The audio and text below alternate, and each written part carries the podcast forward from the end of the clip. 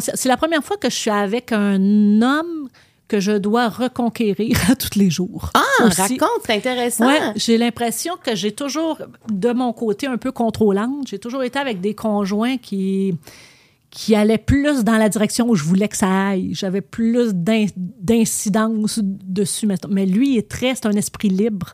Puis c'est un, tu sais, on, on, a, j'ai redéfini le couple de, on est beaucoup dans un couple de, si on n'est pas ensemble demain, c'est pas grave.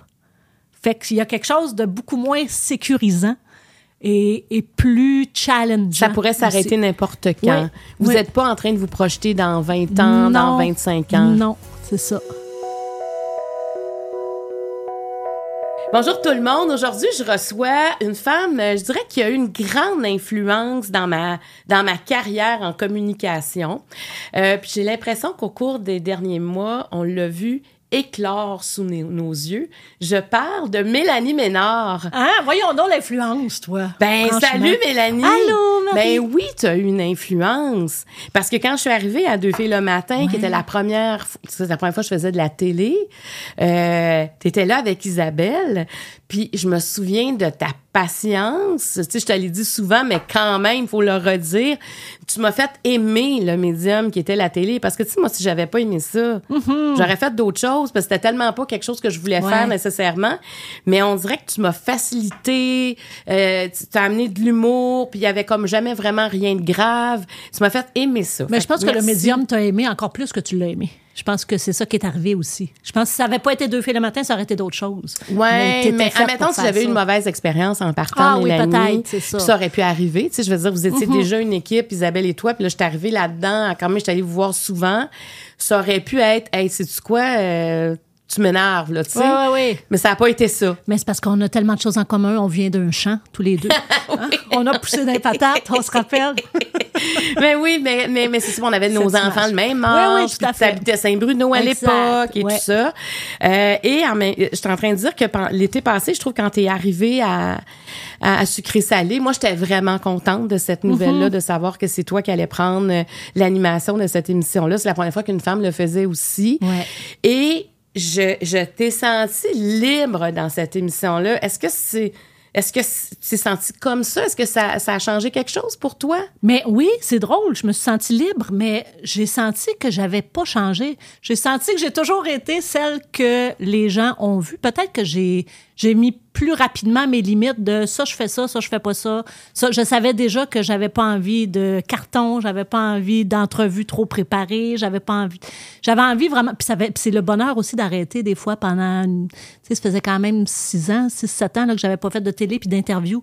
J'avais vraiment envie de redécouvrir les gens puis de m'y intéresser pour vrai puis de savoir OK, toi t'es rendu où pour vrai là? Fait que ça, euh, je, mais je sais pas qu'est-ce qui s'est passé comme phénomène. C'est très drôle. Le, je pense que c'est le show de télé dont on m'a le plus parlé, tu sais, dans tous les shows de télé que j'ai fait. Qu'est-ce qu'on te dit quand on t'en parle? On me dit vent de fraîcheur, authentique. On a l'impression que tu es comme nous autres.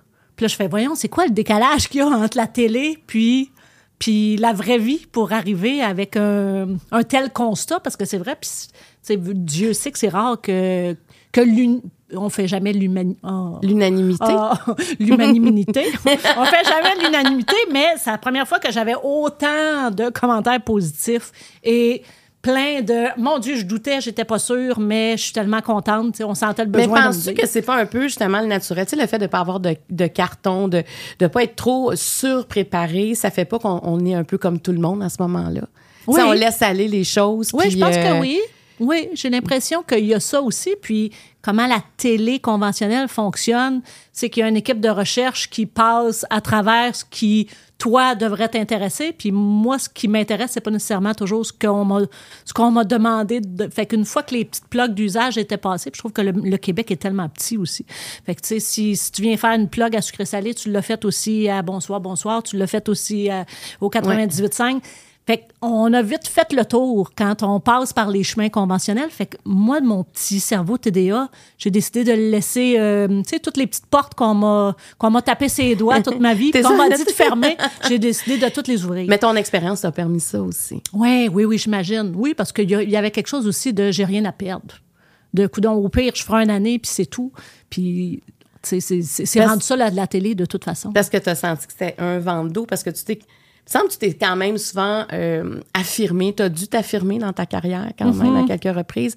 Et là, de savoir que tu n'as pas de vent de face, mais tu as un vent de dos, puis que les gens sont comme en accord. C'est-à-dire que tu es comme en équilibre entre ce que les gens pensent, puis ce que, ce que tu veux projeter, c'est la même chose qu'ils perçoivent de toi, c'est ce que tu es pour vrai. Ça fait du bien, ça? Oui, ça fait du bien. Puis ça fait du bien aussi de de pas sentir, tu sais, veut, veut pas, on a pris de l'âge, hein, puis on, on arrive avec des équipes plus jeunes, puis on fait, ben donc je l'ai fait, ça, je l'ai déjà fait, fait que je vais pas... Il y a quelque chose qui est plus... Euh, tu sais, quand on commence dans le milieu, c'est beaucoup... Euh, on veut plaire aux producteurs, on veut plaire aux diffuseurs, on espère être choisi. Moi, je viens du milieu du théâtre aussi, fait que le, le crise de X, là, qu'il faut aller se mettre dessus, puis, puis bien faire, puis espérer être là. J'ai tellement passé d'auditions que j'ai pas eu. Fait que on dirait que tout ça, c'est derrière. Tu fais, OK, j'ai eu une belle carrière, j'ai quand même, j'ai des sous, je suis assez autonome, je suis assez indépendante je peux-tu faire ce que j'ai envie de faire? Je peux-tu être ce que j'ai envie d'être? Puis on regardera si les gens sont au rendez-vous. S'ils sont pas là, ben je m'en irai. Fait que tu n'as pas de pression en ce moment. Oui, c'est ça. Mais la, pression des diffuseurs des producteurs, moi, je me rends compte que c'était vraiment un frein pour moi. Fait que j'ai toujours eu cette espèce de petit côté rebelle-là pour, pour faire passer mes idées. J'ai l'impression que si j'avais pu être, j'aurais pu être comme ça il y a 20 ans déjà. Si on m'avait pas dit, non, non, Mélanie, c'est pas comme ça qu'on fait ça mais là, probablement que le temps est bien arrimé. Mais tant mieux. Ouais. En tout cas, moi, je t'ai trouvé très bonne. Bien euh, C'est vrai, naturel. Puis c'est beau, le naturel. On aime mhm. ça. Alors, je t'explique mon jeu. parce que je le connais moins, fait que je te l'explique. OK. Alors, il y a, y a différentes cartes. Le jeu était vraiment conçu pour toi. Euh, donc, les questions vertes, c'est quand même des questions générales qu'on pourrait poser à peu près à toutes les invités. Les questions jaunes deviennent euh, plus personnelles. Les questions rouges, vraiment, c'est des questions qu'on ne pourrait poser qu'à toi. Donc, ça monte toujours en intimité, je te dirais. Euh, les cartes mauves, ça, ça va. Tu vas voir, c'est des cartes qui vont un peu partout. C'est c'est des probabilités. Si ça, si tu comprends, c'est on te met dans des situations qui sont plus hypothétiques. Euh, mais si t'es année après le rouge, tu peux, on peut arrêter le jeu. Si tu veux continuer, euh, ben, quand tu réponds une carte rouge, ça te donne le privilège de me poser la question de ton choix. Bon, il y en a peut-être qui voudraient pas ce privilège-là, mais si Moi, tu veux, pas le vouloir. Alors, si tu veux, et tu as un joker, Mélanie. Ça, ça te donne le droit. Euh, si par exemple, moi, parce que je pose des sous-questions, tu disais, sais-tu, moi, j'ai plus envie de répondre à ça tu as toujours le joker qui, qui te permet euh, d'arrêter quand tu veux euh, par rapport à un sujet.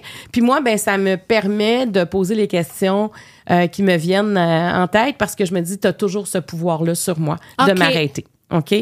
OK. Donc, Mais est-ce que toi, tu as le droit, si, mettons, je fais non, je ne veux pas parler de, de vaginisme. Mettons, toi, tu fais-tu, OK, mais pourquoi tu veux pas parler de ça?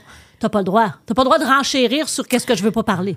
Ben non, je devrais pas le faire. Je devrais pas le faire. Mais c'est sûr que là, maintenant, tu viens de me le dire, ça m'intéresserait de savoir pourquoi. là, je, là, je vais repenser au jeu. Là. Alors, tu es prête à commencer à ouvrir ton jeu? Oui. Donc, la première chose, tu vas brasser les cartes vertes. Et euh, il y en a qui émaillent comme ça, parce qu'elles sont grosses, nos cartes. J'ai tellement envie de me faire tirer aux cartes. Tu m'en donnes 4-4.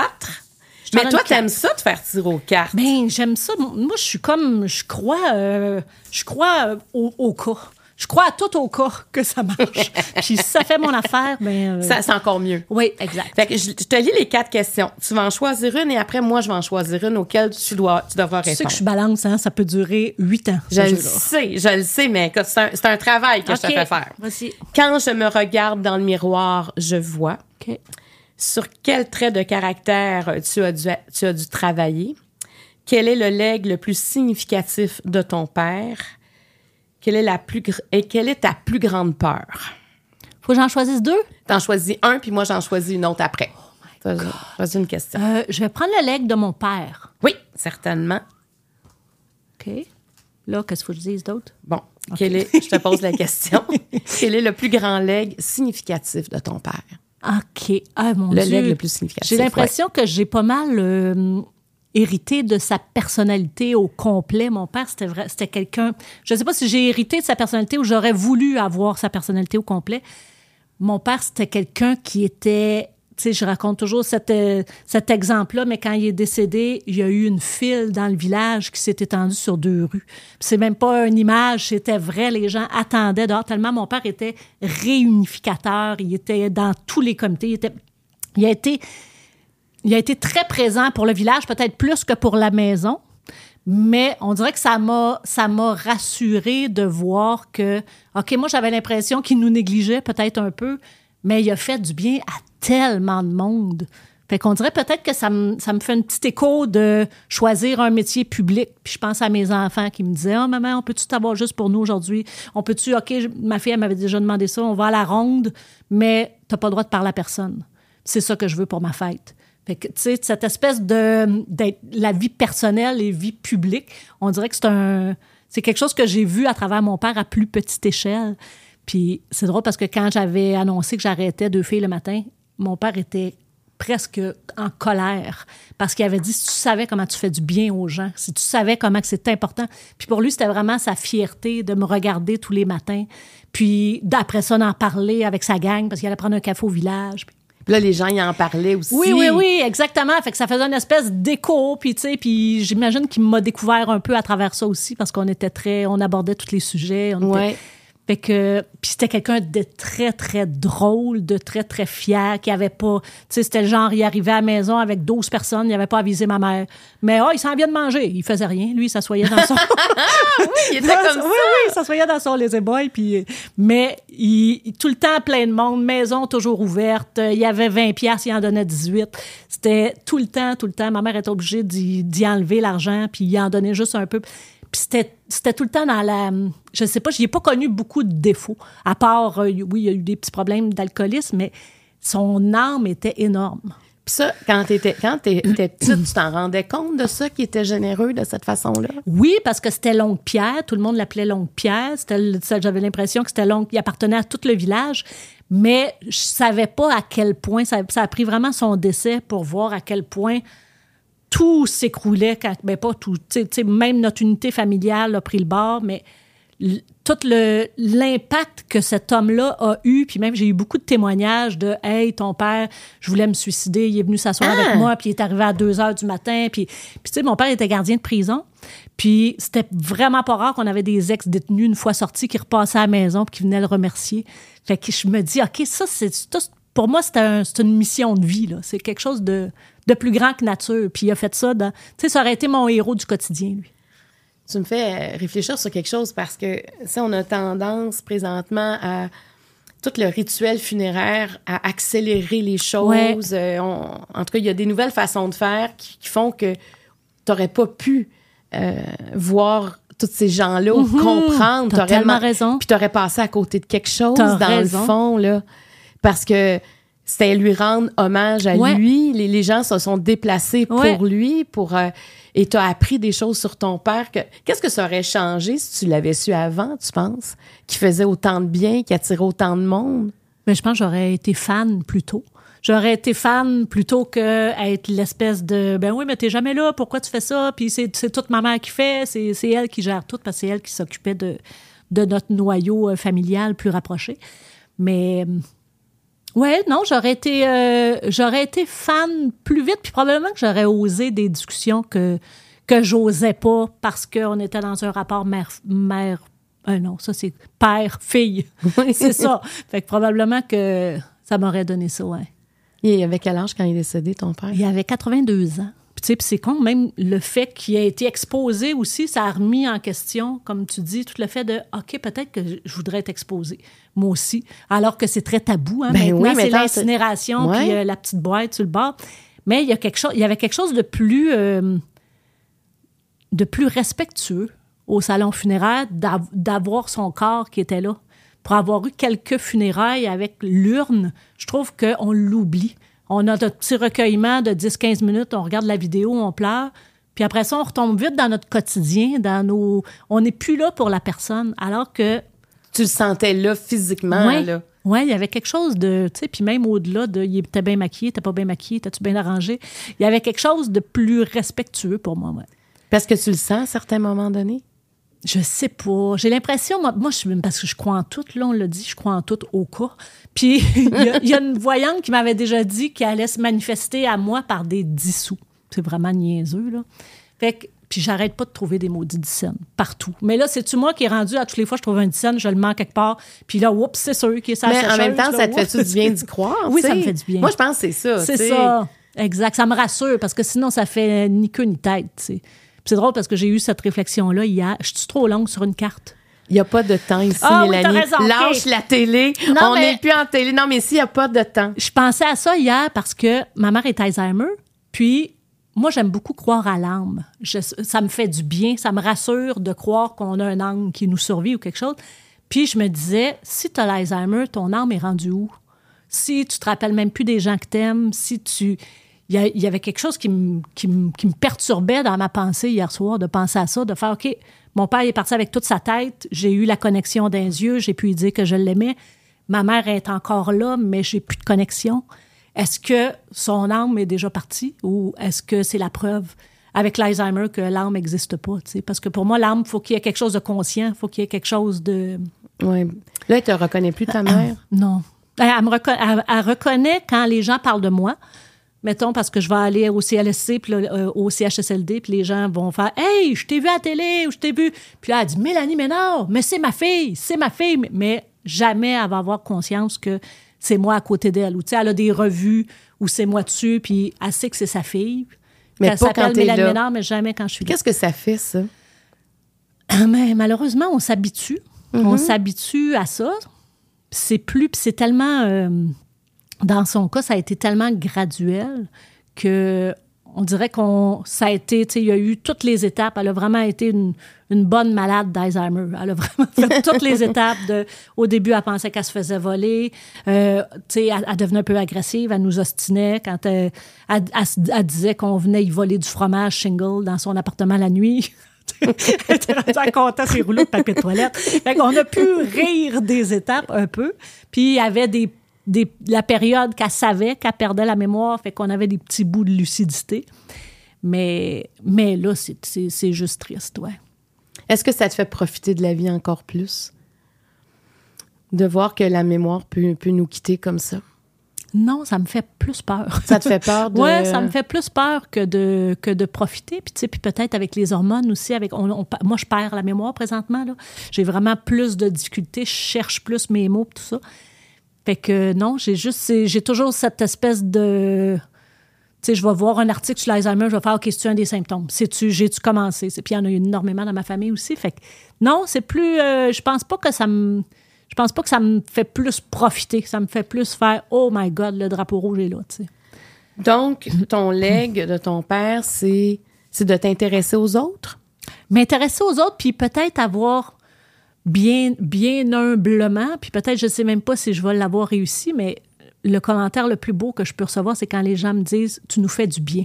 Je sais pas qu'est-ce que je fais, mais il y a des gens souvent qui m'arrêtent pour me dire « tu nous fais du bien ». Puis je pense que j'ai fait rire. Ou Mais Parce que t'es vrai aussi. oui, peut-être, je sais pas. T'sais- Mais il y, a- il y a quelque chose de. Puis ça, je me dis, tu vois, s'il y a une chose que mon père a faite dans sa vie, même sans s'en apercevoir, parce qu'il était drôle, parce qu'il était rassembleur, je pense que ça, c'est le leg que j'aimerais avoir, ouais. C'est beau, ça, faire du bien. Maintenant, je vais en choisir une. Euh, sur quel trait de caractère tu as dû travailler? Sur quel trait de, tra- euh, de caractère? Je pense que c'est sur. euh, Oh my God, il y en a tellement. C'est un long t'as processus. travaillé Ah! beaucoup. Eh, mon Dieu, oui. Ça fait longtemps que tu travailles sur toi? Oh oui, oui. Ben, depuis ma naissance. je dirais, je dirais que je Mais, mais, mais c'est parce que quand Ouais. on travaille sur soi, c'est qu'il y a comme quelque chose dans le regard des autres, dans l'attitude des autres, où on se sent différent. Non, il y a juste Non? le. Je peux-tu être bien? Je peux-tu arrêter de me poser des questions? Je peux-tu arrêter d'être préoccupée de, de OK, c'est-tu ça le bonheur? OK, c'est-tu ici? Ah, je Parce que toi, dans ta tête, ça roule ça, tout le temps. ça arrête jamais. Je suis dans la bonne maison. Est-ce que c'est le contrat qui me va ou ben non? Tu sais, j'en ai lâché des contrats là, en pensant que j'étais jamais assez épanouie, j'étais jamais assez bien. De... Fait que c'est. Fait que travailler, je te dirais, sur ma stabilité. Faut que. Ça, ça j'ai travaillé beaucoup là-dessus. Travailler sur mon grand. J'ai travaillé sur mon. Puis je travaille encore très fort sur mon besoin de contrôle. J'aime beaucoup, euh, j'aime beaucoup savoir où on s'en va. J'ai de la misère en meeting. Ça, il paraît que c'est un trait de TDA. De, de vraiment me laisser aller puis écouter les autres idées. Alors que j'ai toujours l'impression qu'on va pas assez loin. Fait que je veux toujours pousser, pousser, pousser. Fait que ça me, ça me donne l'air de quelqu'un d'exigeant, mais c'est parce que je suis jamais satisfaite. J'ai toujours l'impression que la bonne idée s'en vient. Est-ce que tu l'as déjà senti que tu étais à bonne place dans la bonne idée puis que c'était ça? Ben, tu vois, récemment, en tout cas, sucré salé, ça m'a fait. Ça m'a un petit peu consolidé dans ce que je pensais de Donc, faire. ça Ah, que j'ai bien fait. existe. Oui, mais je regarde l'émission après puis je fais Ah, on aurait dû faire ça. Et pourquoi tu la regardes après l'émission? Parce que c'est la première fois que je regarde, puis j'ai envie, j'avais envie de, de participer au montage aussi, parce que c'est, tu sais, là, c'est beau, là, c'est une balado, tout est là. Mais parfois, il y a quelque chose que l'invité m'a dit que je trouvais plus pertinent que ce qui a été choisi au montage. Fait que c'est un, une espèce de travail d'équipe aussi. Oui, je comprends. Donc, ta tête, là, comment il fallait que tu trouves des outils pour la, la, la- je veux dire, pour te concentrer, en fait, pour la contenir à quelque part? Ouais. Toutes tes idées? Oui, pour la contenir, puis pour. pour puis j'ai l'impression, tu vois, c'est c'est un peu toute la même affaire pour moi, le lâcher prise, le contrôle, de accepter que tu es à la bonne place au bon moment, puis pas chercher à. C'est parce à- que tu as peur tout le temps de manquer quelque chose? Non, c'est toujours parce que j'ai l'impression de pas être assez. Je pense que c'est plus ça. J'ai toujours l'impression de pas être assez, de pas être assez, à pas avoir l'air assez intelligente, pas avoir l'air assez euh, sensible, pas, je suis pas assez drôle pour être humoriste, je suis pas assez, tu sais, il y a toute cette, euh, cette quête-là là, de, Ça vient d'où, ça?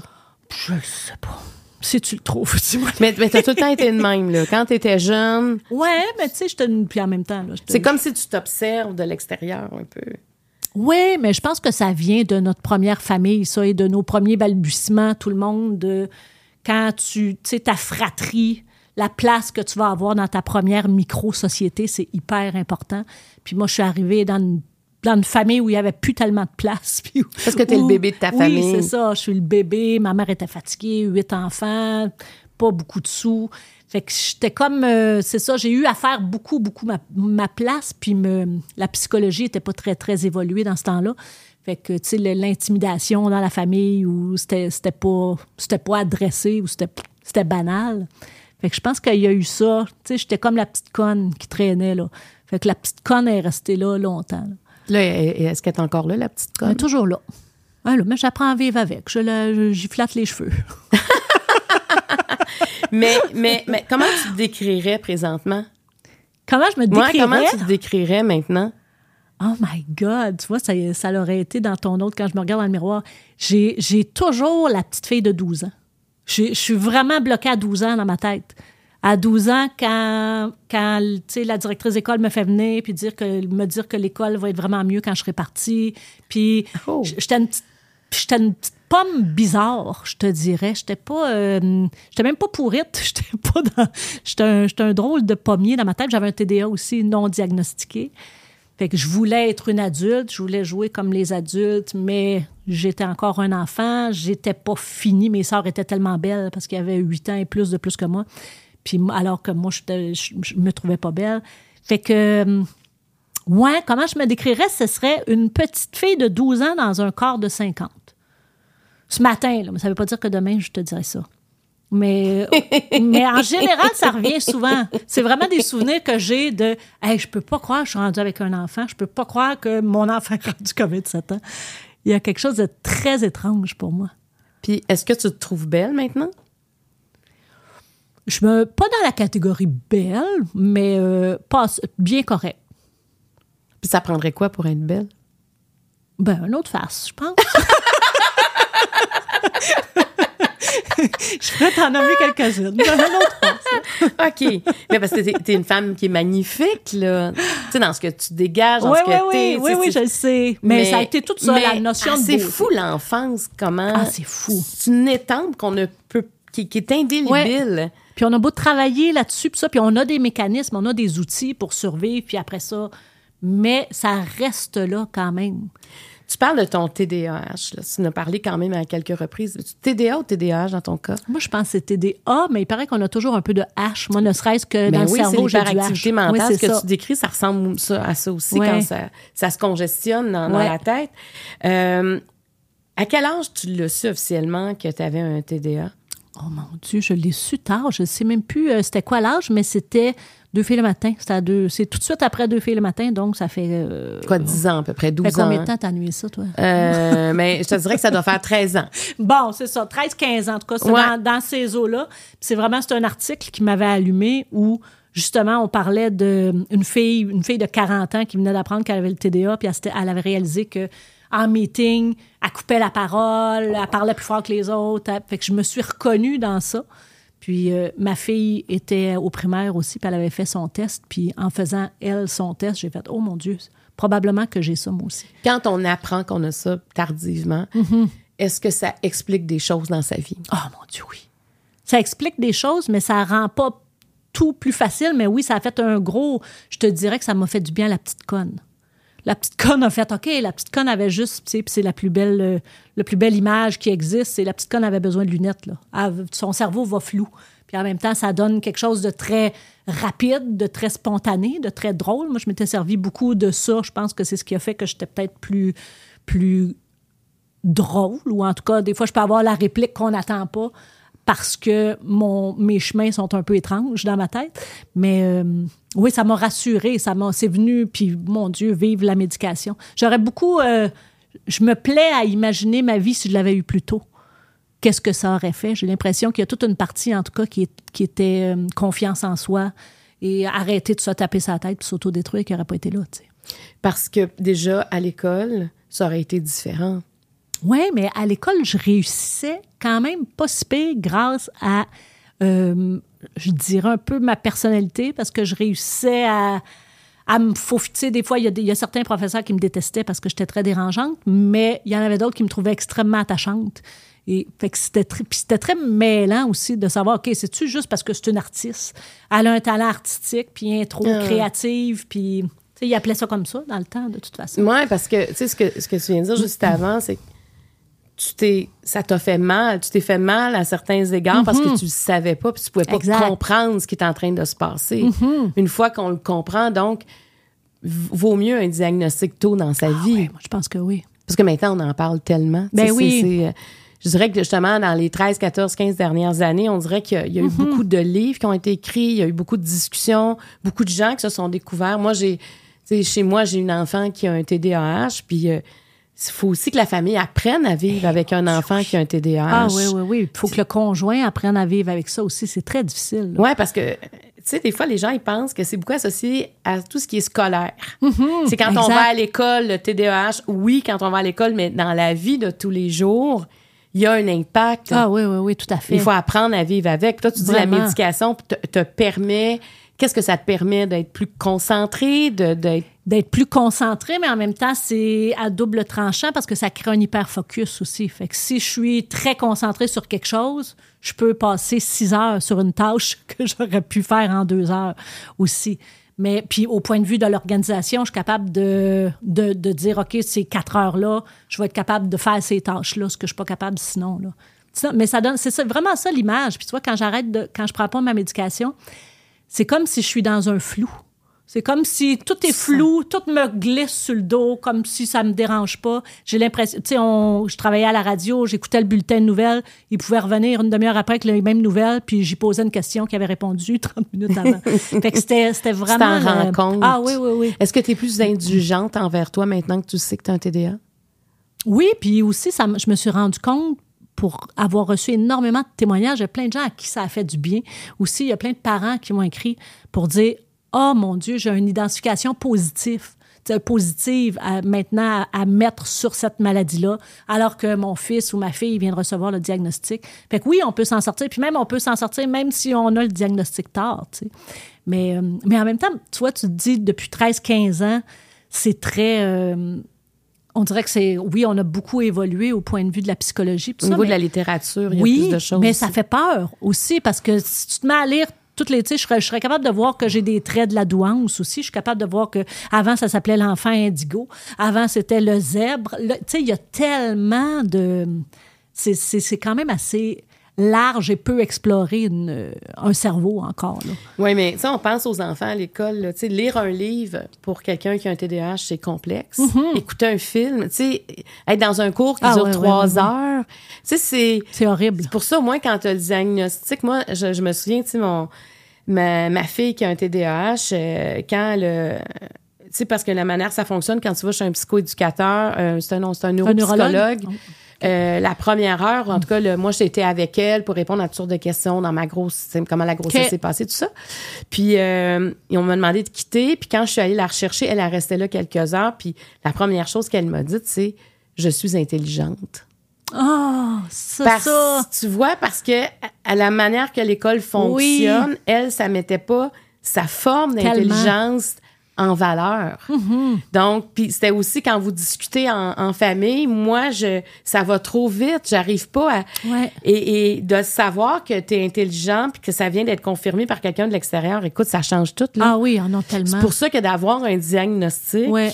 C'est important. Mais malheureusement, au Québec, c'est difficile. là. Il manque, euh, il manque tellement de gens Ouais. pour faire les diagnostics.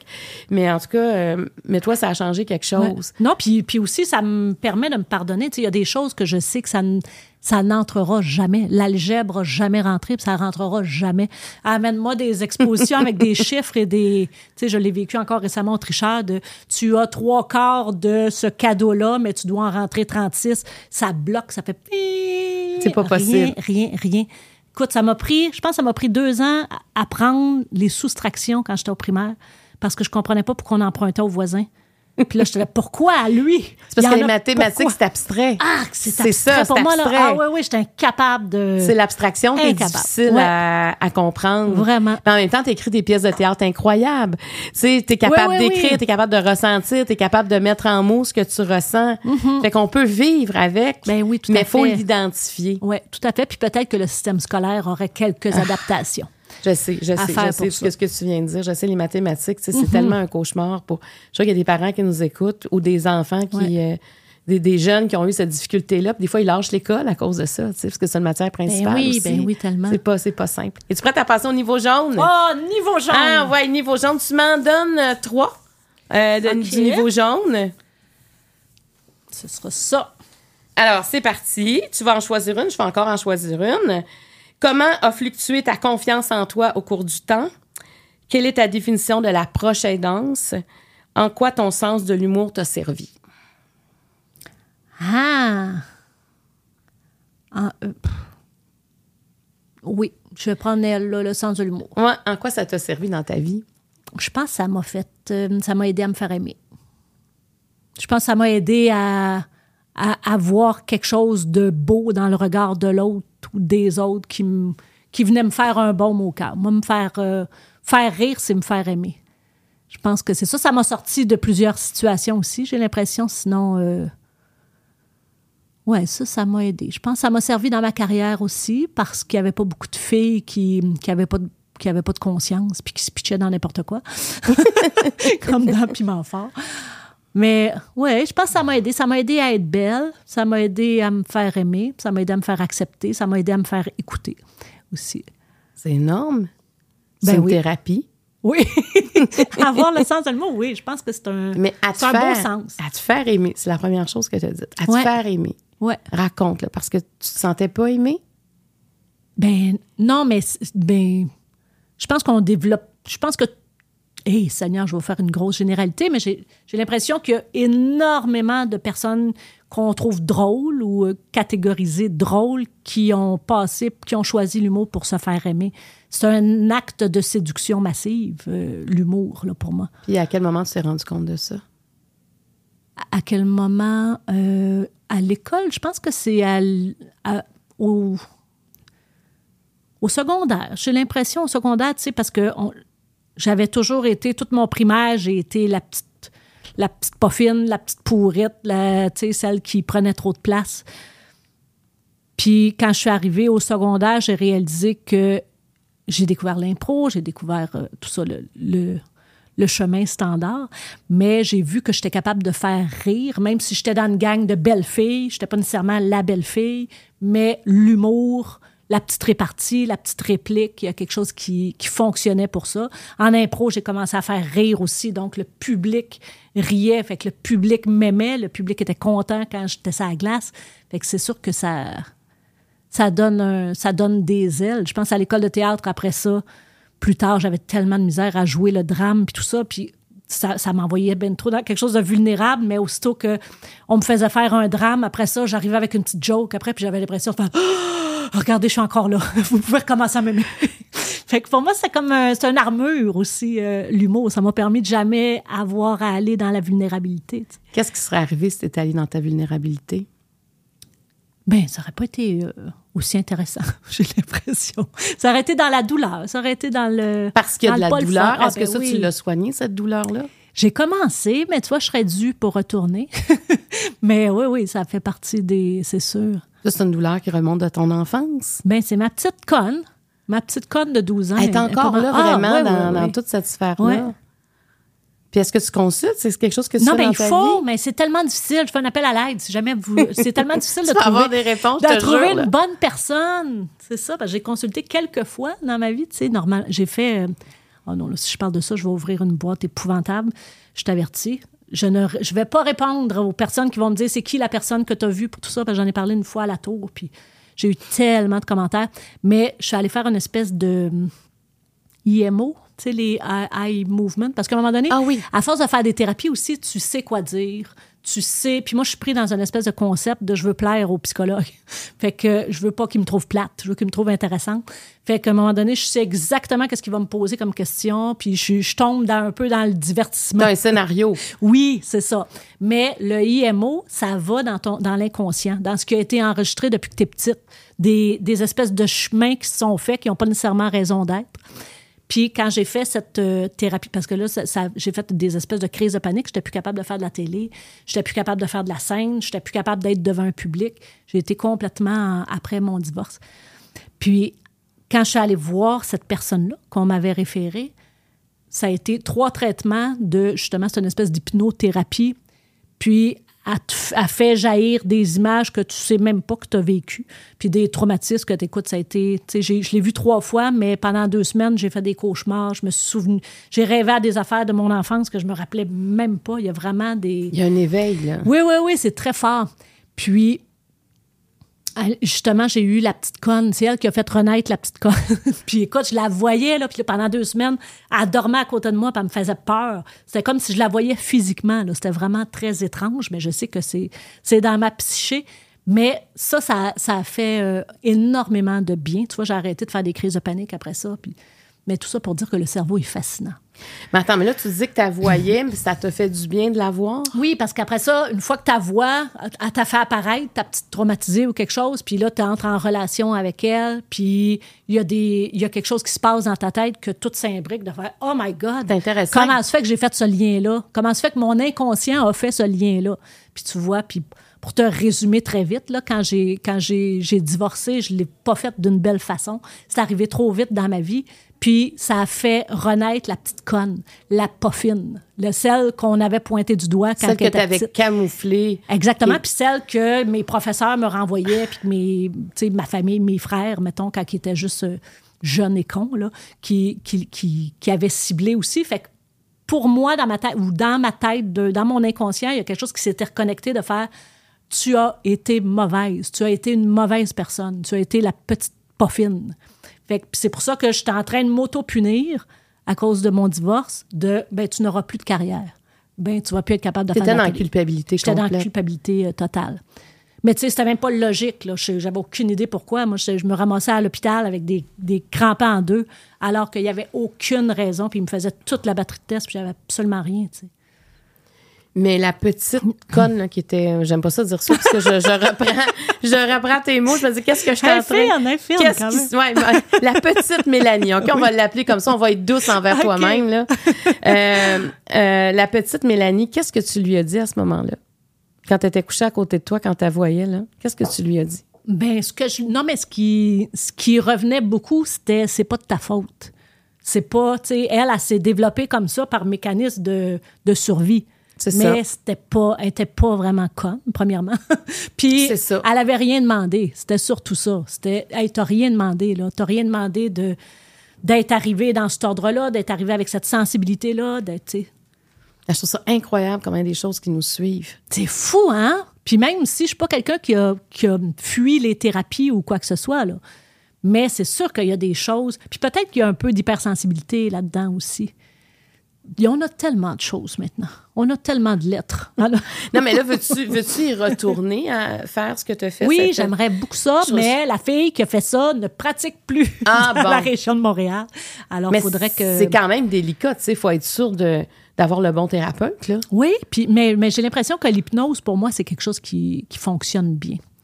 Ah oui, hein, tu es un bon sujet oui, euh, pour l'hypnose. Oui, exact. Et ça, tu veux retourner là encore, dans le fond? Non, je ne sais pas. En même temps. Mais qu'est-ce que tu lui dirais aujourd'hui, mettons, à cette jeune Mélanie, là? Tu sais, dans, dans la vie, là, de ne pas t'en faire, qu'est-ce que tu lui dirais quand même qu'elle aurait eu besoin de savoir à 12 ans, que tu sais maintenant? Mais je pense que c'est ça, c'est que tu n'as rien choisi pas. Je suis toujours en train de me poser la question, moi, sur jusqu'à quel point qu'est-ce qui nous appartient puis qu'est-ce qui nous appartient pas? Je l'ai revécu beaucoup aussi avec avec mes enfants de voir comme ah non mon tu sais je disais ça euh, à la blague quand ils étaient petits de ah ben ils iront en thérapie tu sais, parce que c'était trop une grosse responsabilité d'enfant. Imagine pour un enfant se faire dire ça, tu iras en thérapie. je ne le disais pas à eux, je le disais, je le disais à la TV. oui, c'est ça, c'est mieux, c'est mieux.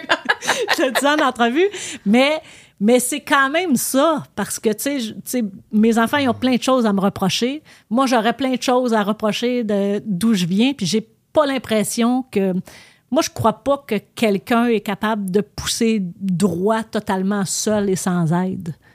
Ou c'est un, c'est, quelqu'un de béni. Tout le monde a besoin d'introspection. Tout le monde a besoin, à un moment donné, de, d'aller chercher de l'aide ou de se faire aiguiller, au moins, je pense. C'est des, c'est des fast-pass pour moi d'aller, d'aller de quelqu'un qui, qui, prend le temps de t'écouter puis de faire Ah, peut-être que cette association-là est mauvaise. Ou, tu parles beaucoup d'aimer, de me faire aimer. Je, voyais qu'il m'aimait. C'est quoi cette importance-là? Qu'est-ce que ça te fait de te savoir aimer? De gens que tu ne connais pas? Mm-hmm. Mais je pense que c'est ça. C'est un besoin de validation.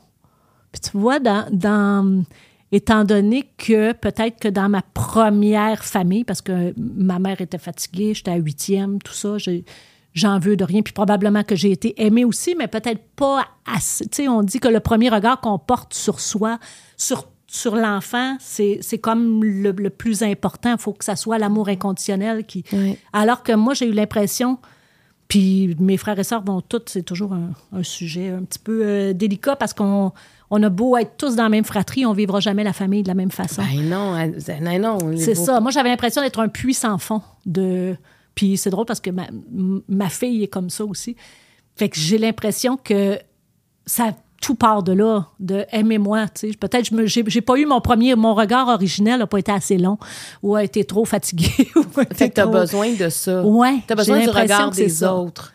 Ben, je sais pas si c'est le regard des autres parce que je suis, je suis pas quelqu'un qui. Je pourrais disparaître de la sphère publique, puis je pense pas que j'en souffrirais énormément. OK. Je pense, Mais quand tu es là, tu veux être aimé. Ben oui. Mais je pense que un peu tout le monde. je sais pas si c'est un peu tout le monde, mais tant qu'à faire ça, j'aime autant Mais, mais, mais quel, qu'est-ce que, quel pouvoir tu donnes, toi, au regard des autres sur toi? Ben, c'est vraiment ça, c'est la validation. C'est ça que tu veux. Ouais, ben, puis je sais pas si c'est ça que je veux, mais c'est ça qui donne une espèce. Tu te sens bien quand tu te sens validé, dans le fond. Oui, puis ça donne un sens à ce que je fais. Sinon, tu construis tout ça, tu chemines, puis tu te rends compte que, OK, il n'y a, personne qui embarque dans ta game. c'est une rassembleuse. À quoi sert C'est ça. Mais t'es es comme ton père, comme ton Pierre. Oui, j'aimerais ça. J'aimerais une rassembleuse. Mais j'aimerais ça être rassembleuse dans, dans la vérité et non pas dans la bullshit. Et non pas. Euh, j'ai pas envie d'être une gourou pour qu'on qu'on m'aime puis qu'on m'admire pour quelque chose qui, que je suis pas moi. J'ai envie de faire Hey, on se donne toute la main pour on essaye de passer à travers ça. je comprends. Je comprends. Mais en tout cas, je te souhaite de faire la paix complète avec. Euh, Hey, mais ça le- allait tellement bien avant ton balado. petite- Je sais pas pourquoi. Ouais, c'est ça, ça allait bien. Là, on dirait que ça va plus du tout dans ta vie. On Je dirait que j'ai besoin d'une thérapie. Oh. Je, je veux t'entendre. Tu es déjà venue à l'émission, euh, Marie-Claude, à l'époque, en parler, puis ça avait euh, tellement suscité des, des centaines, peut-être même des milliers de commentaires à l'époque. Tu sais, je pense que quand on parle d'aider les autres, ce que tu avais dit par rapport à la prochaine danse, tu avais dit, ce que, est-ce que c'est sensible? Parce que la question que je vais te poser, c'est quelle est ta définition de la prochaine danse? Mais à l'é- à l'émission, tu avais dit, ben, moi, je suis une poche aidante. Ouais. Et non une proche. Et ça avait fait réagir Ah oui? tellement de gens, puis pas négativement, c'était juste une réflexion Mhm. d'a- d'avoir l'impression qu'on n'est jamais à la hauteur de cette situation-là. Alors là, je, je veux pas répondre à ta place, mais je voulais faire un pont avec ça parce que c'était incroyable, cette émission-là, avec José Legault et Charret Oui. sur la prochaine danse. Ouais. Alors, quelle est ta définition aujourd'hui de la prochaine danse?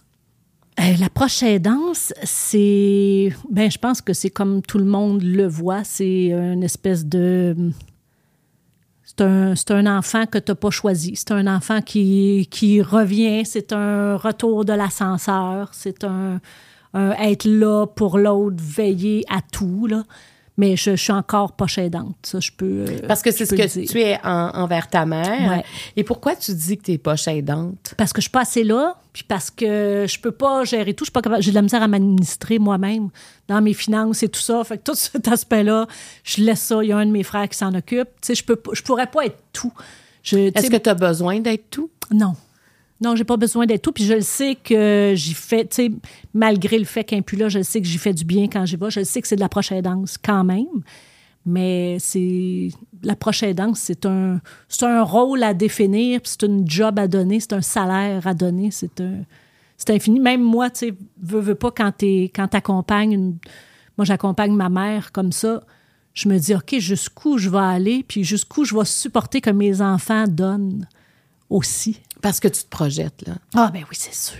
C'est sûr, c'est ça que ça fait aussi de, fréquenter les CHSLD. C'est pas un endroit. euh, pas un endroit qui, rend nécessairement de bonne humeur. Mais oui, parce que tu fais comme Oh my God, toute cette gang d'humains-là qui ont donné toute leur vie, qui ont, tu sais, puis même ma mère en a fait huit, puis on est peut-être trois ou quatre là, qui pouvons y aller hein, de façon un petit peu plus continue. Mais il y en a qui n'ont jamais de visite, il y en a qui n'ont jamais personne, personne, puis sont, puis malheureusement leur réalité maintenant rendue à l'état où ils sont, c'est qu'ils sont assis sur le long d'un corridor, puis il y a une préposée qui est assise au centre, puis qui va, qui en amène aux toilettes une fois de temps en temps, mais il y a zéro activité, il n'y a plus rien. Il y a, il y a une partie de moi aussi qui fait à quoi ça sert de maintenir des humains dans cette condition-là. Sais, ma mère, je sais qu'elle aurait jamais, jamais, jamais voulu se rendre là. Puis c'est pour ça que je prône, faisons attention à notre santé, ne soyons pas trop en santé. Je suis une des seules qui prêche. Attends, là. je suis une des seules qui prêche ça parce que son corps est tellement en santé, à manger bio toute sa vie, elle a jamais bu d'alcool, mais là, son corps fonctionne encore, mais sa tête marche plus depuis 10 ans. Fait que c'est long. Hein, Ça, elle aimerait pas se voir comme Et ça. qu'elle aimerait pas ça. Mon Dieu, puis c'était une femme tellement fière. là. Fait que vivement l'aide médicale à mourir pour, euh, pour l'Alzheimer. Moi, je suis, euh, je suis totalement pour. Je vais être la première à signer. Là. Est-ce que ta mère aurait été d'accord avec ça, tu penses? Oui, oui, vraiment. Puis tu vois, ma mère, quand elle avait eu son accident, qu'elle est rentrée dans le coin de mur, puis qu'on est obligé de décider entre la laisser partir Elle ou avait été la très, faire très, très, opérer. très, euh, t'as tout cassé, hein, à ce moment-là. Ah ouais, mère. opérer euh, une hémorragie majeure au cerveau. Là. Elle est obligée de tout réapprendre, puis tout ça. Fait que, son... son... Elle avait déboulé un escalier, c'est que c'était ça? Ouais, en époussetant, elle est rentrée dans un coin de mur.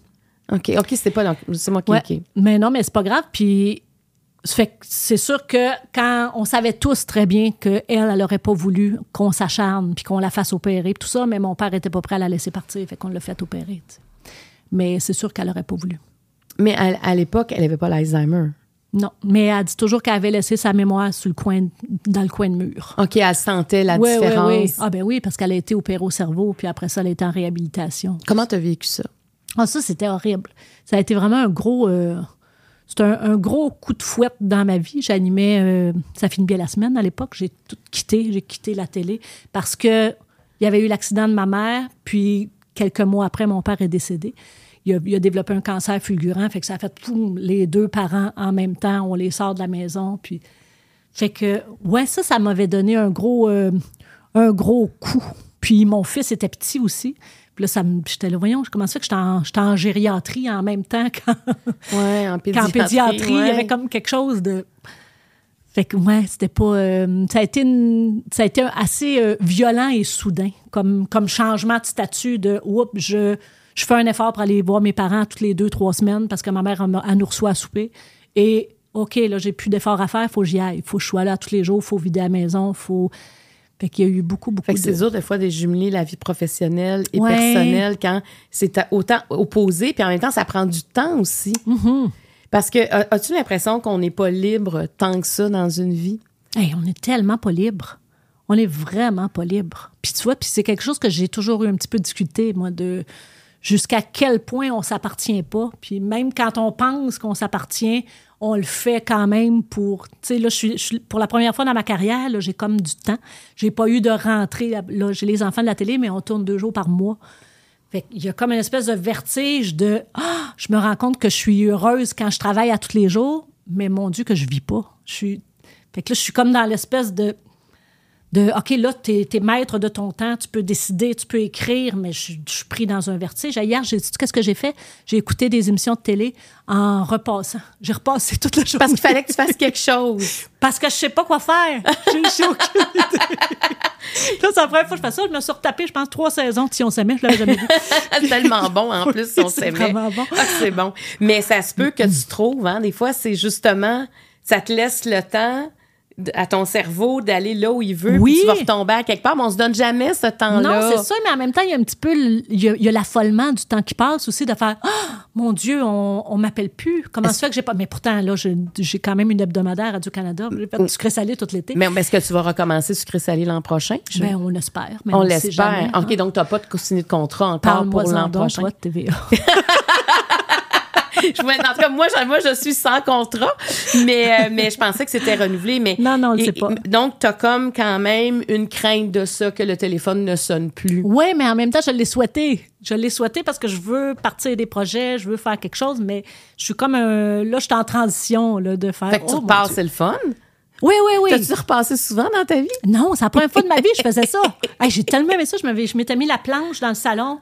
devant- Mais c'est zen! Ah oui, j'ai fait des carreaux aux fraises. J'ai vraiment Ben aimé. là, Oui, non, oui, mais oui. il y a ces journées-là, moi, j'appelle ça des moments de grâce. Ah, t'as raison. Que tu fais quelque chose d'aussi simple, c'est comme, euh, tu sais, mettre le linge sur la corde. Tu sais, il y a des choses comme ça, des gestes. petits gestes, ouais. Mais des gestes qui demandent une certaine lenteur aussi. Oui, Qui, qui demandent de, de, de se déposer puis faire à manger. Ça sent bon. euh, tu fais plaisir aussi en faisant à manger? Oui, puis on a toujours le réflexe de, tu sais, de si quelqu'un m'avait appelé hier, par exemple, j'aurais fait Oh, je travaille sur un projet, là. T'aurais pas dit, J'aurais j'étais en train de repasser. Moi, qu'est-ce que ça te fait quand quelqu'un. Parce que moi, quand je suis arrivée dans le, le milieu artistique, euh, ça m'avait vraiment étonnée, tu sais, d'aller dans des événements, de dire, bon, on travaille sur quoi, là? Tu sais, c'était pas c'est comment vas-tu? Tu travailles sur quoi? Tout le temps. J'étais, hein, c'est donc bien drôle. Euh, on est beaucoup associé à ce qu'on fait et non à, à qui on est. Oui, puis tu vois, même à la radio, nous autres, c'est quelque chose qu'on a appris à arrêter de demander qu'est-ce que tu fais dans la vie pour pas créer cette espèce de malaise-là. Mais de- parce que c'est- Tu sais, s'ils sont en arrêt de travail, s'ils sont sur le chômage, si tu travailleuse du sexe, n'importe quoi, c'est pas de nos affaires. Puis On n'est pas, pas supposé de se puis définir. ça veut pas dire que tu fais rien Non, parce que t'as pas de contrat. Exact, mais on est beaucoup dans la mode de. Moi, ça me fatigue depuis tout- d'être dans le jus. C'est tellement glamour être dans le jus. C'est tellement. Oh Mm. mon Dieu, j'ai pas de minute à moi. Puis qu'est-ce que t'as de vanter de ça? Pauvre toi. Tu sais. Alors qu'on est toujours à la recherche du temps. Oui. Puis je nous disais dans un autre euh, balado à Tout le monde saillit euh, que j'étais une paresse- paresseuse fonctionnelle. Ça a fait réagir bien du monde. Parce que, Ah. ah, ouais, moi, je- j'aime ça travailler, mais quand je sais qu'il y a un temps d'arrêt. C'est comme si de même que je me donne le plus une fois que tout est fait. Puis paresseuse fonctionnelle, je peux être, écouter la télé parce que moi, j'adore la télé. Mm-hmm. Mais ça veut juste dire que j'ai du temps pour moi aussi. Ouais. Je peux repasser, je peux peut-être être en train d'écrire euh, quelque chose, mais ce temps-là, va je ne le dois pas à personne parce que je trouve que justement, dans- quand on est tout le temps occupé, c'est comme ça, on doit notre temps. C'est quand tu fais d'autres choses, tu dis, Ah, je devrais faire ça parce qu'ils attendent après moi. Ouais. Fait que, tu sais, quand on parle du fameux moment présent, c'est moins ça. Tandis que là, toi, tu es dans ton moment présent. Mm-hmm. Mais ben, tu as quand même une petite crainte. Ouais. Mais en plus, tu as, une plume incroyable, t'écris. Ouais. Tu sais, tu- non, mais je Faut qu'elle revienne. Faut qu'elle revienne. C'est la discipline que j'ai pas, moi. C'est vraiment ça. Peut-être que je vais prendre deux concertos. Ça pourrait peut-être. Est-ce que tu en prends une par jour? oui. Mais c'est vraiment, c'est de m'atteler à la tâche. De... Puis c'est le problème aussi de, tu sais, j'ai beau. Si je m'assois puis je dis, OK, j'écris, je vais, mon œil va accrocher une plante, je vais faire, OK, je vais arroser la plante, puis avant, je vais, ah oui, mais ce livre-là, j'avais dit à telle personne, je le donnais, fait que là, j'écris à une personne, là, je me ramasse sur Facebook, puis là, whoop, je suis en train de regarder des vidéos TikTok depuis trois, trois heures. Mais Ça fait j'ai un petit peu de ça, moi.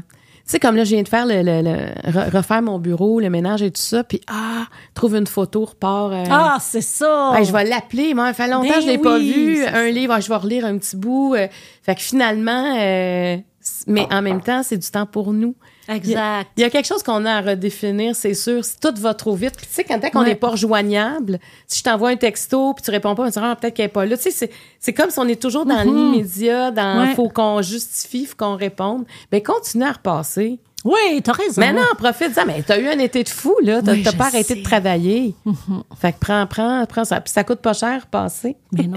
C'est vrai, puis j'étais supposée les envoyer au nettoyeur. Hey, comment ça qu'on est rendu dans ça? On est Ah, rendu dans les rouges. Tu m'en donnes deux. On voit qu'il y a de moins en moins de choix. Ouais, c'est ça, là, tu vois. Dans de... Alors, ces voilà. deux. Quelle place accordes-tu à l'intimité? À quel besoin profond Diego répond-il? Ben là, on dirait que c'est les mêmes. Ben, tu peux répondre aux deux. OK. Mais faut-tu choisir une des deux? Oui, je choisis une des deux. On répond juste à une dans ces deux-là. Attends un peu. À quel besoin? Oui, puis ça, c'est la question à Jeannette. Parce que Jeannette Bertrand m'avait dit à deux filles le matin à quel point c'était important de définir à quel besoin profond son conjoint ou sa conjointe répondait. Euh, et tu sais, ça, c'est ce qui définit l'union, ce qui est en filigrane. OK. Et des fois, ben, quand ça va moins bien, il faut se le rappeler.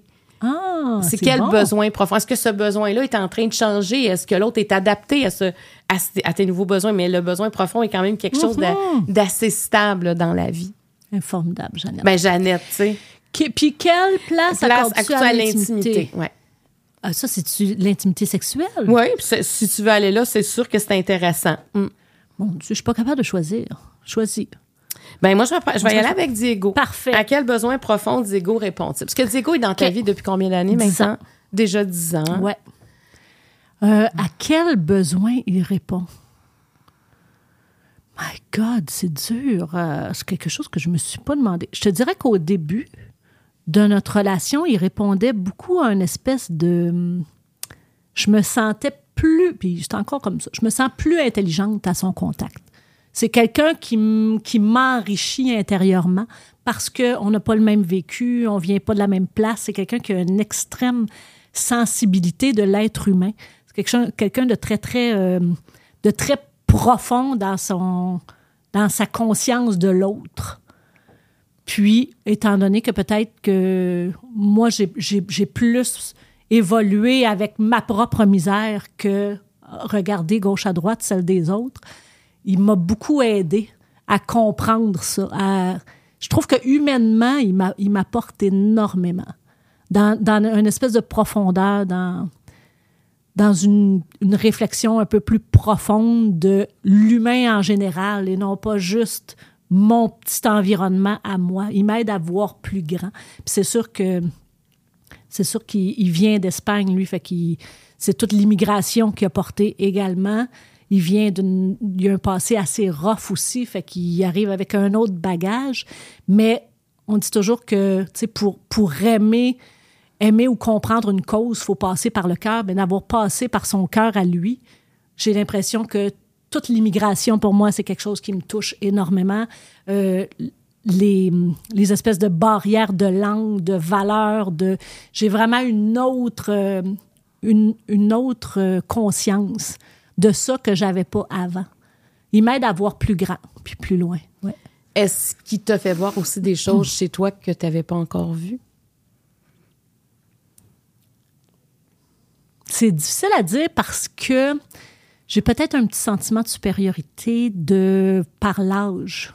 Tu sais, étant donné que j'ai 13 ans de plus, j'ai l'impression que j'ai vécu plus de choses, j'ai vécu plus de relations amoureuses.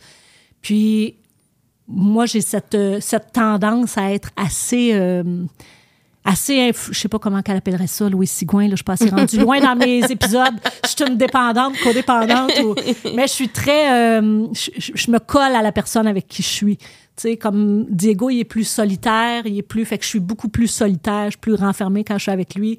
Euh, mon ex, il était très extraverti, fait que j'étais plus extravertie avec lui. Puis j'ai oublié ta question. Mais à quel besoin? Ben, en fait, la question, c'est ce qui t'a fait découvrir, tu sais, parce Ah, que... des choses sur moi, Ouais, est-ce que, est-ce que, est-ce que tu sens plus douce avec lui? Oui, beaucoup plus. C'est la première fois que je suis avec un homme que je dois reconquérir à tous les jours. Ah, Aussi. raconte, c'est intéressant. Ouais, j'ai l'impression que j'ai toujours, de mon côté un peu contrôlante, j'ai toujours été avec des conjoints qui qui allaient plus dans la direction où je voulais que ça aille. J'avais plus d'in- d'incidence dessus. mettons. Mais lui, il est très, c'est un esprit libre. Puis c'est un, tu sais, on, on, on a, j'ai redéfini le couple de, on est beaucoup dans un couple de, si on n'est pas ensemble demain, c'est pas grave. Fait qu'il y a quelque chose de beaucoup moins sécurisant et, et plus challengeant. Ça pourrait s'arrêter n'importe quand. Vous n'êtes pas en train de vous projeter dans 20 ans, dans Non, 25 ans. Non, c'est ça. Puis qu'est-ce que ça change dans le quotidien, ça? Ben c'est sûr que c'est quelque chose de moins rassurant, c'est moins assis, on prend pas ça pour acquis. Ça fait qu'on se rechoisit, on se remarie souvent sur euh, notre tapis de douche. On décide de se marier là. Parce que lui est quelqu'un de très privé, fait qu'il va pas euh, on va jamais se marier en public et tout ça. Fait que vous vous mariez sur le tapis de douche. Oui, sur le tapis. Pour lui, c'est plus important ces choses-là. Mettons si euh, si, si j'ai un événement important dans ma vie, il m'achètera pas de fleurs cette journée-là. Mais une journée, je vais être un peu plus déprimée, de, tu sais, pour rien, mes règles s'en viennent, n'importe quoi. Là, il va m'arriver avec des fleurs. Fait c'est quelqu'un qui qui déconstruit beaucoup l'espèce de mon besoin de validation qui, est- énorme et qui n'en finit plus avec le, métier qu'on fait. Lui, est complètement à l'opposé de ça. De, lui, il en a rien à foutre de, du fait que je sois une personnalité publique. Il aime pas les premières, il aime pas les tapis rouges. Il va jamais me trouver plus belle quand je suis arrangée par un maquilleur puis que que je sors de deux heures d'une styliste puis de. fait il est vraiment lui, c'est quand, quand je me lève le matin qu'il me trouve belle, quand je suis pas arrangée, quand il y a quelque chose qui qui m'amène beaucoup dans l'intimité, justement, qui me ramène, qui me ground. Et de se faire trouver belle, ça change quoi? Ben ça change beaucoup. Hmm, c'est important. Sûr. Ben oui. Je trouve qu'on donne pas assez d'importance à ça. Ouais. Des fois, on va, oh, c'est pas grave, c'est pas grave, mais de se le faire dire, Mm-hmm. quand, quand ça fait du bien, ça renforce, ça... Oui. Mais j'ai l'impression que même si n'importe qui te dirait que t'es belle, si toi tu te trouves pas belle, Mais Ça quand ça vient de ton rien. amoureux, est-ce que ça... Est-ce que tu y crois? j'y crois dessus. Oui, mais pas, pas à outrance, tu sais. Pas, mais il y a des fois, tu vois, parce qu'il est, il est photographe aussi, fait que des fois, je regarde des photos qu'il a faites de moi, puis je fais, OK, je comprends. Je comprends ce qu'il voit. Puis lui, il aime pas les portraits posés comme nous, on choisit, avec toujours le même smile, puis les, Ouais. Fait que je comprends qu'est-ce qu'il aime dans. Puis, tu sais, lui, il aime la, la, la Mélanie vulnérable. Il aime pas la Mélanie qui. Ben, pour qu'il l'aime pas, là, mais c'est pas ça qui le fait triper, tu sais. La Mélanie qui pogne, puis qui, qui a 300 likes ou 3000 likes. Ou... Lui, c'est la... C'est ce que t'es. Exact, ouais. Lui, c'est comme une forme dans de l'intimité, pureté dans ouais. l'intimité. Est-ce que ça fait en sorte aussi que tu es plus à l'aise avec ton corps, avec lui, que tu es comme toi-même tout le temps, tu sais, s'il aime tellement cette personne-là à l'état, ce qu'on peut dire à l'état brut, en tout cas ce que tu es Mm-hmm. dans ton essence, est-ce que ça t'a comme libéré à quelque part? ça m'a libérée, mais en même temps, ça m'a. Parce qu'il est tellement pas sur l'apparence, il est tellement pas, tu sais, je peux prendre 20 livres, puis il me le dira jamais, puis il me le fera jamais sentir. Alors que j'ai déjà été avec des partenaires que, bon, t'as engraissé un peu, mais c'est pas grave. Fait que j'en faisais une, j'en faisais une espèce de, de, psychose personnelle, de, oh mon Dieu, faut que je m'entraîne. Il m'a dit, j'avais engraissé. Il est tellement pas dans, dans l'image physique, dans, que, que non, on dirait que ça change rien. On dirait que, tu sais, il y a pas. euh, Mais, mais ça change quelque chose justement de d'être juste bien, tu sais, Ah, ben dans oui. le sens de Ben oui, ben oui, ben oui, tout à fait. Il y a beaucoup de partenaires, tu sais, pour qui justement le regard de l'autre des fois est plus dur. Ouais. Mais là, de savoir que le regard est juste amoureux et doux, Ah ben oui, ça, ça fait du bien, donc tu oublies ton corps à quelque part. Oui, aussi oui, oui. ça devient plus un enjeu, là. C'est ça. Mais quoique, en même temps, je le sais très bien que j'ai un 13 ans de différence. Qu'est-ce que. Ouais, faut ça, que je, me maintienne. Mais ça, ça change vraiment quelque chose, ça, le 13 ans? Mais ça change quelque chose dans, dans sa peau. À lui, ça m'a fait capoter. J'arrêtais pas de le toucher au début. Je disais, voyons que c'est ferme de même. Tu sais, tout est. C'est sûr que c'est différent, mais plus. Tu sais, là, là, ça fait 10 ans, c'est moins, euh, c'est moins probable. Quand, au début, je le disais en, en entrevue, j'arrêtais pas de nous prendre en photo pour voir ça paraît-tu, ça paraît-tu qu'on a une si grosse différence. Ça, ça paraît moins, parce qu'il est rendu grisonnant. Puis, mais. euh, mais ça change, c'est sûr, ça change. De, on n'a pas vécu la même affaire, on n'a pas. Mais puis déjà qu'on avait déjà tellement un grand clivage, le fait que lui Culturel. vient d'ailleurs, c'est ça, un Vous clivage. parliez pas la culturel. même langue non plus. Pas tout, c'est ça. C'est que là, quelle langue vous partez, parlez maintenant? Est-ce qu'il parle à- vous parlez français à la On maison? parle français avec un gros accent. Tous les deux. Je comprends. c'est ça qu'on parle. Mais est-ce que tu as senti quand même des regards se poser sur vous à cause de la différence d'âge?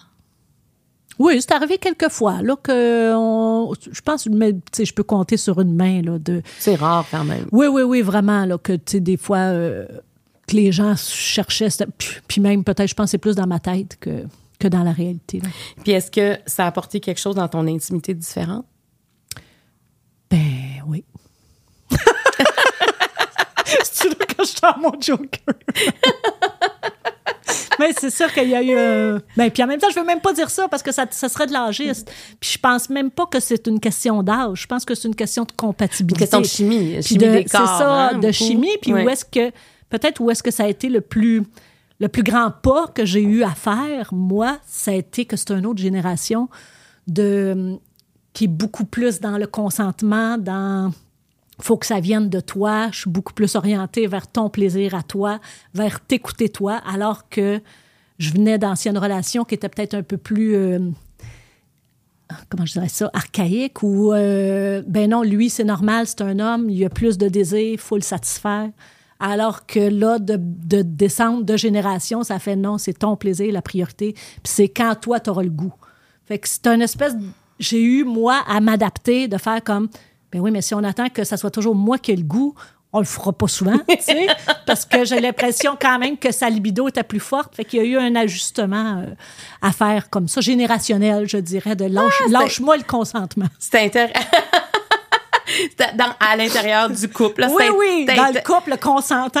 Ouais, je suis ça, consentante. je Tu sais, je suis tout le temps consentante. C'est ça, je suis jusqu'à preuve du contraire. Ouais. Mais dans le fond, cette relation-là, en quoi elle t'a changé? Au cours des, des, euh, des, des- des dix dernières Ah, années? mon Dieu, elle m'a tellement changé. Elle m'a vraiment ramené euh, vers l'humain, vers. J'ai l'impression d'être revenue un peu à la base. Puis c'est plus près de toi. Oui, oui, oui, Tu oui. te rapproches de ton père aussi J'ai quand droit. tu dis ça. Il y a toujours cette notion-là d'aller vers l'autre. Oui, mais en même temps, il est tellement plus. On est tellement plus sauvage, on est plus. Tu sais, on garde notre couple comme quelque chose de plus précieux, moins étalé. Mon père était très public Ouais, dans son ouais. petit public. là. Puis t'es bien là-dedans, dans cette espèce sauvage-là du couple? Des fois, j'aimerais ça qu'on que ça éclate un peu, mais d'autres fois, ça me fait tellement de bien. Tu vois, je suis tombée en amour avec parce que il a été assis sur un divan, il lit, il lit beaucoup. Puis j'avais jamais été avec un homme qui lisait, puis j'étais là, mon Dieu, c'est c'est donc bien merveilleux de voir quelqu'un de calme qui est capable de lire, puis qui, qui va être enrichi justement par ses lectures. Fait que, Donc, je serais pas invitée dans un mariage, là. non, pas du tout. En Espagne, non. Oh. T'as déjà eu celui en Italie. J'ai déjà connu ton mariage en Italie. Il fait tellement chaud. Est-ce que vous avez chaud? Je le sais, il fait chaud. C'est dégueulasse. Ouais. J'avais pas commencé ma ménopause. J'ai l'impression qu'on l'a commencé Ouais, là. c'est ça. Ici, on parle des ménopauses des femmes. Tabarnak. Non, il faut qu'on règle ça. Les gens, ils, le savent pas, là, mais on a chaud quand on est On a ici. vraiment chaud. J'ai l'impression d'être rendu frisé. En fait, c'est c'est une thérapie par la chaleur. On sort les toxines. ici, là, on sort les C'est à ça toxines. que le Joker sert. Alors, est-ce que tu es prête à s'attendre de poser de, de- Yeah! de piger une question, euh, une question mauve? Ça, Tu- qu'est-ce qu'ils ont, donc? Ben, tu, la, tu piges une, tu lui réponds, puis après ça, tu peux me poser une question. Avec quelle personne décédée souhaiterais-tu partager un repas? Tu peux en piger une autre si tu n'es pas d'accord avec Ouais, celle-là. Je suis pas d'accord parce que. En plus, ils sont morts depuis combien de temps? Ça va-tu sentir? Tout ça? OK. Quelle question poserais-tu à une personne diseuse de bonne aventure? Ouais, parce que toi, t'aimes ça, les, les, les diseuses de balance, les voyantes, les ça fait voyantes. longtemps que j'ai pas Mais, mais si t'en avais, si t'avais une voyante, y Ouais. a-tu quelque chose dans ton futur que t'aimerais savoir présentement? Serais-tu curieuse de quelque chose? Ben oui, je pense, mais c'est parce que j'y croirais pas. J'y crois pas. en même Mais tu y vas là. quand même. Ben, je fais vraiment longtemps. Là. J'y Ah, allais dans là- le temps de deux filles le OK, matin, mais là, tu y vas plus, là. Non. Mais je me suis fait faire ma carte du ciel quand même. J'ai découvert que j'avais pas de planète d'eau. Je suis complètement sèche. Ça m'a rendu triste. Euh, je, vais pose- je vais regarder l'autre, OK? L'autre. Avons-nous un destin? Ouais? Ça, c'est intéressant. Moi, j'aime croire que oui. J'aime croire que oui parce que je suis pas capable de prendre des décisions dans ma vie. Puis, j'aime beaucoup penser, tu sais, je regarde toutes les choses qui me sont arrivées dans la vie, des, des rôles pour lesquels j'ai auditionné que j'ai pas eu, mais que ça a passé proche, des deux contrats qui s'offrent en même temps, j'accepte lui, puis finalement, si j'avais accepté l'autre, ça aurait donné d'autres choses. Fait que moi, j'aime ça, croire que tout est un peu tracé puis décidé. Ça m'empêche de culpabiliser sur mes décisions. C'est si dur que ça pour toi prendre des décisions. Eh, c'est horrible. C'est pas tant prendre la décision qui est dif- difficile, c'est de manquer l'autre. Je vais toujours rester avec si j'avais pris l'autre. Mais est-ce que le doute t'a déjà empêché d'avancer? Je dirais à tous les jours. À tous les jours, oui, oui, oui. J'ai vraiment. euh, c'est ce qui fait que j'entame des projets que j'ai finis pas. Euh, j'ai des super flashs, j'ai des bonnes idées, mais ça se rend pas, ça reste sur. euh, ça ça m'empêche euh, plein de choses parce que j'ai toujours peur de me tromper aussi, puis j'ai toujours peur de faire le mauvais choix. Puis qu'est-ce qui arrivait, mettons, si tu te trompais, là? C'est quoi le pire qui peut arriver? Ben, ça m'amènerait dans un, un avenue que peut-être que l'autre aurait été meilleur. On ne sait pas. C'est ça. As-tu peur de l'échec? Non, je pense que j'en ai plein. T'as survécu à tout J'ai ça. survécu. Mais, mais donc, toi, le destin, ça, ça, fa- ça te fa- ça facilite. Oui, ça me facilite ça t'allège l'esprit Oui. de savoir qu'il y a un destin. Exact. Puis que ouais. si tu fais un choix, c'est pas nécessairement toi qui as fait le choix. Ouais. C'est que t'as un destin. Non, mais même, puis si- puis ça m'aide aussi à accepter les bouts de plate s'il arrive quelque chose en vie, des fatalités, ou ça fait, ah ben, c'est parce que c'était mieux de même. C'était mieux que ça, ça arrive plutôt que l'autre affaire, tu sais. Je vais me retrancher vers ça, moi. Ah, Toi, non? Ah, moi, ça, je veux pas qu'il y ait un destin. Ben oui, tu veux tout décider? Ben, je sais pas. On dirait, on dirait que c'est plate si la game est jouée d'avance, si la vie est comme. euh, Non, mais c'est quand même une game que, tu sais, ça te fait avancer d'une case à l'autre. Ça dépend des décisions que tu prends. Mais au bout du compte, tu vas finir en prison sans passer go, tu sais.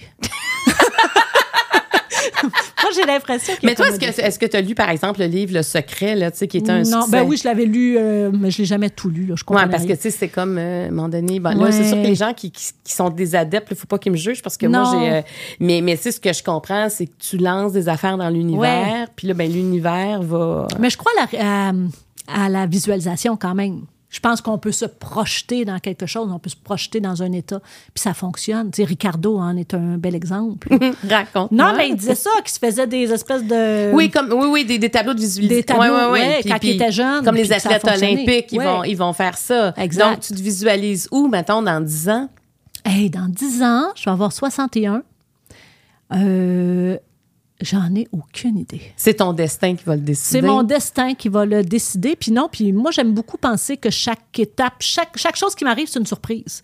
Tu sais, c'est un cadeau. Je fais comme Ah, je savais pas que ça allait arriver. Fait que je sais pas, je verrai. J'espère que je vais être encore active. J'aimerais ça écrire. Peut-être que, que, tu je serais. Parce que tu as tellement une belle plume, Mélanie Ménard, là. T'es tellement fine. Non, mais euh, toi, là, t'es faite pour écrire, là. Moi, je trouve que t'écris pas assez. Je le sais, je suis d'accord. Je ne sais pas qu'est-ce qu'il faudrait que j'écrive, mais j'ai l'impression que va falloir. Tu sais, ça a été beaucoup. euh, j'ai j'ai fait mon processus de, visuel, de, de validation avec ma carrière. Là, peut-être que je devrais enclencher le. OK, je vais mettre les autres en lumière, mais avec mes mots en étant derrière. J'ai beaucoup envie d'être derrière. moi. Derrière la caméra. Non, D'écrire des- derrière toi. Derrière moi, derrière quoi? mais tu veux, tu veux écrire des Ouais. scénarios que Oui, tu ferais ouais. jouer. Ouais. Mais ça, c'est une super bonne idée. Oui, oui, il faut juste que je me rende. Parce que, rappelle-moi, la- moi, je suis allée voir une pièce de théâtre de toi, si je me souviens. Est-ce que ça se fait au rideau vert? Euh, Sur la, la- grande sortie. La grande sortie. Ouais.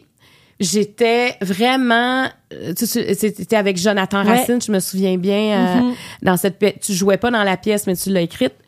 J'en revenais pas. La profondeur de ton texte, Mhm. euh, la ré- les réflexions, euh, on sortait avec des, des, des pistes de réflexion.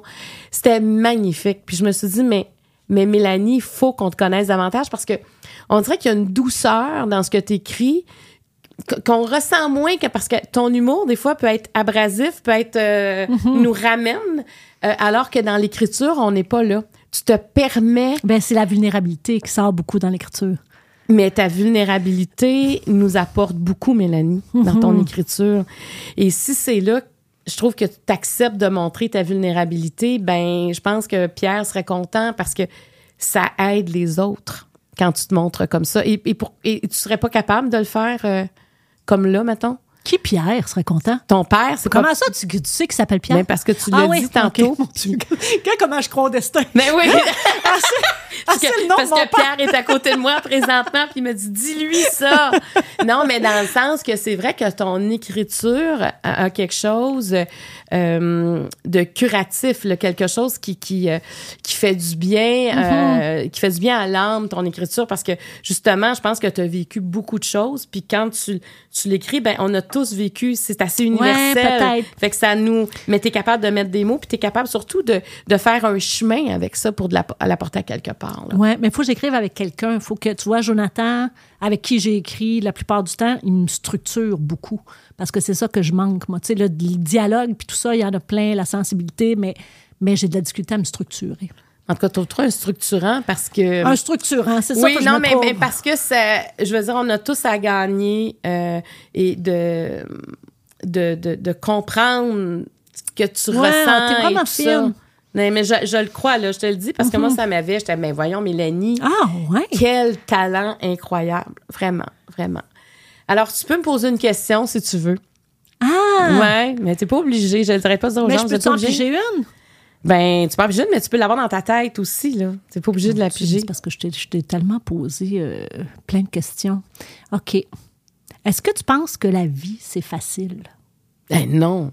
Ah ben non. Hey, non. Moi, je vais, je vais te compter. je vais être jugée, là, mais c'est pas grave. Euh, à un moment donné, tu sais, euh, je vais chercher euh, les enfants à l'école, mais Juliette, elle- Juliette était déjà dans la voiture. Je pense que Juliette n'allait pas euh, cette journée-là à l'école, fait que on va à la pharmacie. Tu sais, la pharmacie, il y a plein de petites bébelles à vendre quand tu arrives pour payer, fait que j'y achète une bébelle. là, tu sais, Puis on va chercher les deux autres à l'école. Et là, les deux autres disent Ah, là, maman, euh, t'as acheté un cadeau à Juju, puis tu nous en as pas acheté à nous. Puis là, euh, là j'étais dans ma vanne, là, tu sais, puis j'ai vois en arrière. puis j'étais- là, je leur ai dit Là, vous allez m'écouter parce que la vie, c'est injuste, puis la vie, c'est difficile. Puis peut-être que vous trouvez ça injuste, mais moi, je trouve ça juste parce que j'étais là. S'il y en a un qui meurt, vous trois, pensez-vous qu'on va arrêter de donner de quoi aux deux autres parce que pour un, c'est arrêté? Oh my God! Là, j'étais- mais ça parce que ça faisait plusieurs fois, c'est des chicanes d'enfants, là, ça, oui, oui, oui. Là, je me suis dit, moi, je peux pas gérer ça toute ma vie. tu sais. Puis là, j'étais dans ma voiture, puis c'est comme s'ils ont eu vraiment une- un cours euh, rapide sur la vie, ça peut être très difficile. OK. Euh, Puis surtout, qui qui meurt? mais, mais, mais non, mais sais, je me disais, faut arrêter ça, là. Tu sais, c'est, c'est, Ouais, pas ouais, une ouais. injustice, là. Tu sais, c'est, c'est, c'est arrivé, puis ça se peut que, tu sais, dans la vie, on sait pas, il y en a peut-être un qui va aller aux études jusqu'au doctorat, on va y payer ses études, l'autre va arrêter en secondaire 5, mais on va être juste avec les enfants de la même façon. Ça Ok. fait que, on a, ce que je voulais dire aux enfants, c'est qu'on n'a pas le même parcours. Il y a des bouts, moi, je dis toujours la vie, il y a des bouts qu'on est dans garnotte.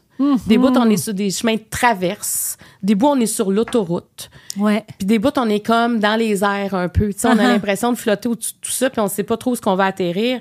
Mais la vie, c'est tout ça. Puis, tu sais, comme mère, moi, c'était préparer mes enfants à devenir autonomes pour faire face à ça. Mm-hmm. Puis, tu sais, moi, la vie dans un, dans un champ de marguerite avec des licornes, ça a jamais été pour moi, là. Mais Ça- t'as-tu l'impression- Moi, je l'ai, je l'ai eu, ça, la marguerite, corne, mais je l'avais décidé. À un moment donné, il faut se convaincre de quelque chose que ça. Tu sais, faut se motiver à ce que ça aille bien, tu trouves pas? Ah, mais. Sinon, on, serait, on est ben trop. Moi, je suis trop consciente de Ben, tout ce moi, je me motive parce que, en fait, je veux toujours que ça aille bien. Puis, tu sais, moi, pour que ça aille bien, euh, c'est drôle parce que moi, tu sais, je suis une, moi j'ai une facilité à foutre le bordel dans ma maison là mais dans ma voiture partout. Moi je et je suis pas capable de vivre là-dedans. Tu comprends? Fait que j'ai comme C'est une- toi qui le fous. oui j'ai comme une dichotomie là tu comprends? Fait que moi je tout le temps moi c'est sûr j'aurais pas pu être archiviste là. Mm-hmm. parce que j'ai de la de la difficulté mais mais, mais j'arrête pas de remettre mes choses en ordre tout le temps parce que je peux pas travailler si c'est en désordre. Mais si tu me donnes 20 minutes, il y a un chandail qui va traîner là, je vais avoir laissé Ah, un livre. ouais. Mais lui- ouais, oui, je- j'ai de la misère avec ça. Fait que moi, l'ordre, c'est super important pour mon calme intérieur. Ouais.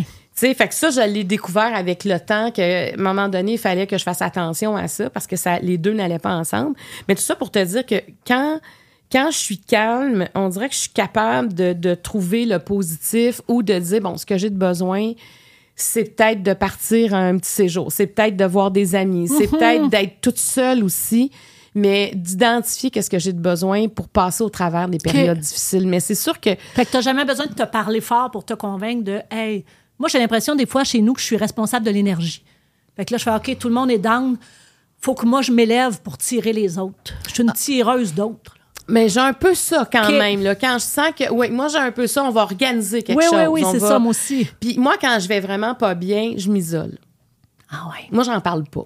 Tu sais, Ok. c'est comme, je me trouve mes affaires, je vais aller marcher, je vais, tu sais, je, vais- je vais Mhm. lire, je vais essayer. Moi, des fois aussi, je- j'essaie de mettre mon cerveau sur pause. Euh, et quand j'arrive à, à trouver une activité qui va assez me prendre, mettre sur pause, on dirait que revenir, c'est déjà avoir pris un recul puis trouver le problème plus léger, de l'avoir vu différemment. Euh, mais je me suis jamais dit, moi, que la vie allait être facile. On dirait que j'ai tout le temps su que la vie, c'était quelque chose de difficile, mais comment en faire quelque chose de beau. Ah, puis je me suis toujours mis cette responsabilité-là. Mais c'est dur parce que tout nous laisse croire que c'est beau et facile. Tu sais, les, les publications, Ah, tout le monde a l'air tellement bien, bon. Mais tu sais, Mélanie, il y a une autre affaire, là. Quand tu dis à quelqu'un, ouais, ça va moyen, oh non, mais inquiète-toi pas, il y en a tellement des pays que toi, ma chère. non, c'est clair. T'es chanceuse, toi. Tu sais, t'as ci, t'as ça, là, t'es. Ah ben, je pense que ça va s'arrêter ici. C'est Mm-hmm. difficile. Je- ça fait plusieurs fois qu'on que dans le podcast, on parle de la confidence, mais c'est difficile de se confier, je trouve. Ouais. De, de, tu sais, de, de montrer cette vulnérabilité-là, puis c'est quand même quelque chose de très, très précieux, la Ben vulnérabilité. C'est, c'est quelque chose avec lequel on doit naviguer, la vulnérabilité, puis à qui on la montre, cette vulnérabilité-là, parce que c'est dangereux de montrer ça à. Qui, n'importe qui qui. a envie de la recevoir aussi? Ben, c'est ça. Et, et tu ça, les bonnes personnes. et ça, ça revient à ce que tu as dit tantôt, le manque de temps. On est toujours pressé Mhm. dans ce qu'on fait. Fait que d'avoir quelqu'un qui dit moi ça va pas bien, ben là ça veut dire qu'il faut que tu t'arrêtes puis tu prennes le temps d'entendre. Il faut que l'autre aussi sente que tu auras assez de temps pour l'écouter. Fait comme ça arrive rarement, on va dire ben ça va super bien. Mhm. Mais ça va super bien, ça, ça va quand ça va pas mais c'est vraiment bizarre de dire, mais moi, ça va moyen. Moi, à, à toutes les fois, je l'ai essayé, voyons le micro. À toutes les fois, j'ai essayé, là. Ah, ça va moyen. Mais non, mais là, je te regarde, t'as de la bien en forme, mais t'es sais, c'est toujours ça. Ou quand est arrivée euh, ma mise euh, à pied à TVA, en fait, la, le non-renouvellement Ouais, ouais, de, ouais. de mon émission. Peut-être pas, on va peut-être pas dire une mise à pied, mais non-renouvellement. Non, parce que tu te promènes pas à pied. le non-renouvellement, puis aussi le fait, c'est bon, on n'a plus rien, blabla, là, tu sais, mais, mais tu sais, c'était difficile, mais il y en a, les gens me disaient souvent, mais non, mais regarde, un de perdu, dix de retrouvé. Oui, oui, puis je suis pas inquiète pour toi. Ouais, je suis pas inquiète pour toi, mais est-ce que, est-ce que je pourrais quand même dire Le vivre, c'est ça. que je trouve ça difficile? Est-ce que je pourrais quand même avoir cet espace-là? Parce que si je trouverais, si je trouvais ça aussi facile, il y, aurait quelque chose, ça veut dire que j'étais pas attachée à ce Ouais. que je faisais. Alors moi, je pense qu'il faut pas, ce qu'il faut faire attention, c'est de ne pas faire des choix en ayant peur d'avoir mal. Ouais, mais tu vois, puis moi, c'est pour ça que j'ai toujours quitté mes contrats avant qu'ils me quittent aussi. J'ai à peu près tout le temps fait, fait ça dans ma carrière. Parce de, que- Je me retire moi-même. Avant que. Eh oui, parce que je pense que j'aurais pas survécu à ça. J'ai trouvé, tu sais, ça m'est arrivé à Rouge, là, qui m'ont fait un, tu sais, que j'ai eu un, un- un renvoi sans que je le vois venir du tout, alors qu'on me laissait croire que j'étais là l'année prochaine. J'ai trouvé ça tellement rough, j'ai trouvé ça blessant. Ça doit dépendre de nos blessures. tu sais. On a le- la blessure du Ben, rejet, moi, mais, je l'ai eu. mais en même temps, tu sais, je t'écoute dire ça, puis je me suis dit ça, moi, après. Je me dis, ben, Mhm. j'aurais peut-être dû quitter avant. Ouais. Mais en même temps, j'avais encore euh, du plaisir à Ben communiquer oui. avec les gens. Les gens ça. étaient encore au rendez-vous. Mais c'est vrai que moi, il y a quelques années, moi, quelqu'un m'avait dit, tu sais, tu devrais faire autre chose. Mm-hmm. Tu devrais peut-être t'en aller à la radio. Mais, mais c'est là, mais j'ai encore quelque Ouais, chose, ouais, on dirait, à faire. Mais, mais c'est sûr, quand ça arrive, tu sais, j'aurais peut-être dû le faire de moi-même. On dirait que c'est comme si c'est un plaster qu'on arrache puis que ça fait mal. Là. Tu sais. Ouais. ça, ça laisse, euh, ça laisse comme une rougeur. Là. Ouais. Mais est-ce que toi, tu penses que pour les femmes, c'est plus difficile? Est-ce qu'il faut en faire Ah, plus encore aujourd'hui? Vraiment. Puis tu vois, puis je l'ai vécu beaucoup en co-animant avec des gars aussi, de faire tabarouette, comment ça fait qu'on accepte la non-préparation ou le, comment ça fait que tout est facile? Puis comment ça se fait que le show était mauvais, mais que je suis la seule à, à- à le sentir ou à m'en sentir investie, tu sais? Ouais, j'ai l'impression qu'on en fait encore beaucoup plus. Ben, moi, ça, Ben, la- J'imagine que les- ça existe aussi, là. Mais je sais pas si ça vient avec le, le pouvoir d'être connu aussi. Tu sais, des fois, quand tu as une espèce de standing, tu peux te permettre d'arriver pas, pré- pas préparé ou de pas trop avoir travaillé tes affaires. Mais c'est une nonchalance que j'aurais beaucoup euh, aimé avoir, ça, dans ma vie. Mais aussi au niveau, euh, au niveau des revenus, au niveau des salaires, Ah, il il y a, il a- je pense que c'est pas juste dans, dans le milieu dans lequel on évolue, Mm-hmm. mais c'est encore dans plusieurs milieux qu'il y a, qu'il y a une différence pour à Oui. talent égal, mais tu pas le revenu égal. Non, tout à fait. Puis même dans la façon de travailler aussi, tu peux pas être une animatrice dure ou avoir des exigences. Il y a quelque chose qu'il faut toujours que ça soit plus doux, il faut que ça soit plus dans la conciliation, il faut que ça soit plus dans comprendre tout le monde. Alors que j'ai vu des, des gars qui n'avaient pas ce souci-là, mettons. De... Fait que je pense que c'est encore là. Hey, j'ai deux questions. Non, J'ai pensé à deux questions Ben, qu'il fallait que je te pose. Bon, Ça fait combien de temps que tu es avec Mario? 33 ans. Est-ce que comment tu fais pour pour savoir que ça va être l'homme de ta vie toute ta vie pour vrai? Hey, tu le sais jamais, ça, Mélanie? Tu Non, mais t'as jamais remis ça en question. T'as jamais fait oh mon Dieu, d'un coup je serais plus heureuse avec un autre homme. Ah, dans ce sens-là? Ouais. Ben, écoute, moi, j'ai jamais rien pris pour acquis, tu comprends? Fait que je me dis, si ça arrivait un jour, on fera ce qu'il faut, tu comprends? Je, tu sais, moi, je me suis toujours dit, on connaît pas tout le monde sur la planète, tu sais, dans, dans un moment de vie, ça a été Mario, c'est Mario, mais qui, qui me dit que dans deux ans, c'est très insécurisant aussi de penser comme ça, mais moi, je me dis, ça peut juste durer si tu y crois à chaque instant. Ça peut pas. du- Moi, ça, moi ça, si on m'avait dit, écoute, moi, je voulais même pas me marier dans la vie, je voulais même pas habiter avec Ben oui, t'es quelqu'un. tellement libre. Non, non, je, je sais. C'est c'est comme si moi, j'étais. Mais en même temps, euh, Mario a compris rapidement. Ce, moi, quand j'ai connu Mario, il m'a aidé, dans le fond, à me. Justement, tu sais, moi, j'avais tendance à, m'é- À m'éparpiller énormément. Moi, je m'enthousiasme. Moi, je suis tout le contraire de toi. Moi, je me pose aucune question. Ah, ça a l'air le fun, Tu OK, m'en va. Ouais, ouais. Ah, ça n'a pas marché, c'est pas grave. Il y a ça. Ah, ça n'a pas marché, pas grave. Moi, c'est pas grave parce que je suis vivante, tu sais. Puis, puis, tu sais, je j'opère pas à cœur ouvert ou je dirais pas, je vais faire de quoi, je suis pas capable de le faire, tu sais. Mais pour moi, il n'y a pas d'incidence à part que sur moi-même. Donc, moi, je suis une fille qui peut facilement dire oui à 48 affaires. J'ai appris avec l'âge qu'il faut quand même que, que je me protège aussi. Mais, euh, mais Mario, lui, il m'a appris à euh, tu sais, à, à me re- à me poser les bonnes questions, à, à- à me dire Ouais. oui, mais c'est vraiment ça, pourquoi? Euh, tu sais, lui, il est tellement, il fait ses petites listes. Mario, il est, tu le connais, là, Mario, Mais ça change, ça, à un moment donné. Non? Tu sais, moi, j'ai toujours un peu comme Marcia Pilote. Moi, je, je sais que ça, ça fait pas. Je crois pas au couple avec enfants. J'ai l'impression que les enfants viennent détruire les couples. Je trouve ça très difficile de rester un couple en ayant des enfants. Euh, Vous mais- autres, ça a jamais. Ben oui, mais on était un drôle de couple, Mélanie, parce que euh, pendant toutes les années que Mario était en politique, euh, il était pas là la semaine. Tu sais, il, était, euh, il partait des fois le lundi, il revenait le vendredi, puis il y avait les activités de comté. Fait que, tu sais, nous autres, on a, on- quand on s'est connus en 2009, mais c'était la première fois qu'on avait une, fa- une vie de famille, Ah euh, je dirais nucléaire. Tu comprends? On, on- on- n'avait pas de carte partagée. On a, mais quand Mario arrivait, tu sais, moi, je fais tout le temps l'exemple, il y avait du linge dans sa sécheuse, dans la laveuse, il allait le mettre dans sa sécheuse. Il n'y avait pas de statut particulier. Ouais, ouais, là. ouais. Tu sais, moi, t'arrives en white, là. Tu sais, puis Mario était, mais, mais il est le même de, de nature, là. Je, Uh-huh. je, je forçais rien, absolument Ouais, ouais. rien. C'est un gars de, tu sais, s'il y a de quoi, il est bien plus de famille que je le suis quasiment, tu sais. Mais, euh, mais ça, peut-être que ça a fait une différence. Je, je sais pas, tu sais. euh, mais, mais parce que moi, j'ai trouvé ça dur quand on est revenu comme une vraie famille nucléaire en 2009. Moi, c'est vrai que. Est-ce que c'est dur élever un enfant à deux. J'ai trouvé ça dur. Moi, j'avais comme mes habitudes de, de semaine avec les enfants. Ouais, ouais, puis là, ouais. tout d'un coup, il y avait d'autres affaires. Puis ah, là, je me disais, Hey, moi, je sais pas si je vais passer au travers de ça.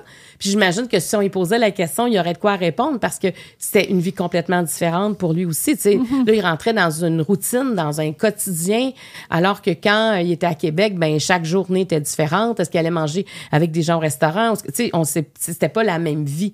Euh, mais mais c'est un défi. Ça, ça je te dirais. Ça Puis- non plus, c'est pas facile, comme vivre. ben non, mais c'est pas c'est pas facile à vivre. Non, c'est pas facile, tu sais. euh, C'est pour ça quand je dis mais moi je Mais on se repose-tu à un moment donné? Moi, j'ai hâte de. Je ne sais pas si une fois dans ma vie, je vais vivre ça. Un couple où je me repose, de dire, OK, c'est parti.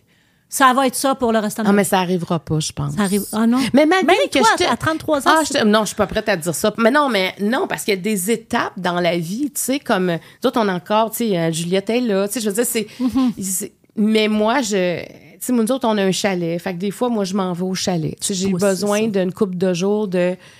Moi, j'ai besoin de me déposer. J'ai be- Mm-hmm. ça, ça bouge trop dans ma tête. Des fois, j'ai besoin de me déposer. Mais il y a comme un, un grand respect là-dedans. Je pense que avec les années, il y a quand même une confiance. Il y a, il y a, tu sais, comme je suis allée dans ma famille en Gaspésie, je suis allée dans ma famille au Témiscamingue, mais je, veux y aller moi-même, tu comprends? Parce que c'est ma famille. Tu sais, je, je- on n'a pas ce besoin-là de tout ce que tu fais, je dois être Puis vous là. êtes jamais oublié.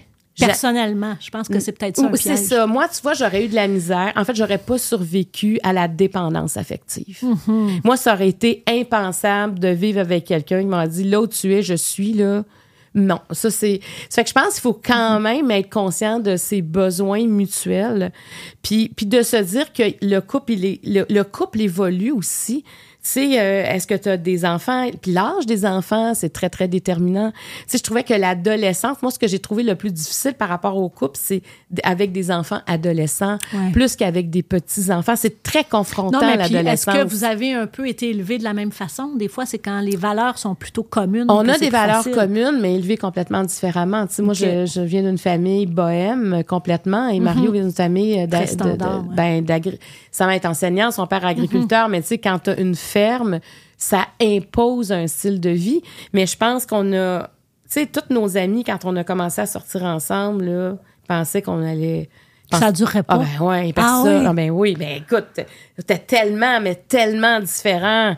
Ça avait aucun, aucun sens comment est-ce qu'on était différents, mais, mais je pense que toutes les deux, à ce moment-là, lui avait vraiment besoin de folie dans sa vie. Il avait besoin Mhm. de prendre des décisions sans réflexion, tu sais, de, de faire des choix rapides, spontanés. Ouais, ouais, ouais. Puis, puis tu sais, moi, j'avais comme besoin de peut-être de prendre des reculs, puis de, de, de, de, de m'attacher. De...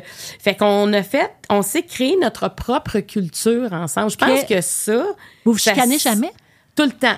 Ah, vous chicanez? Ah oui? ben oui. Mais moi, non. Il chic, Mario ne se chicane pas. Non. Mais moi, je me chicane. OK. T'as pas de répondant. Mais c'est ça. Moi, je nomme les choses. Sais, moi, je nomme les choses. Je nomme beaucoup les choses. OK.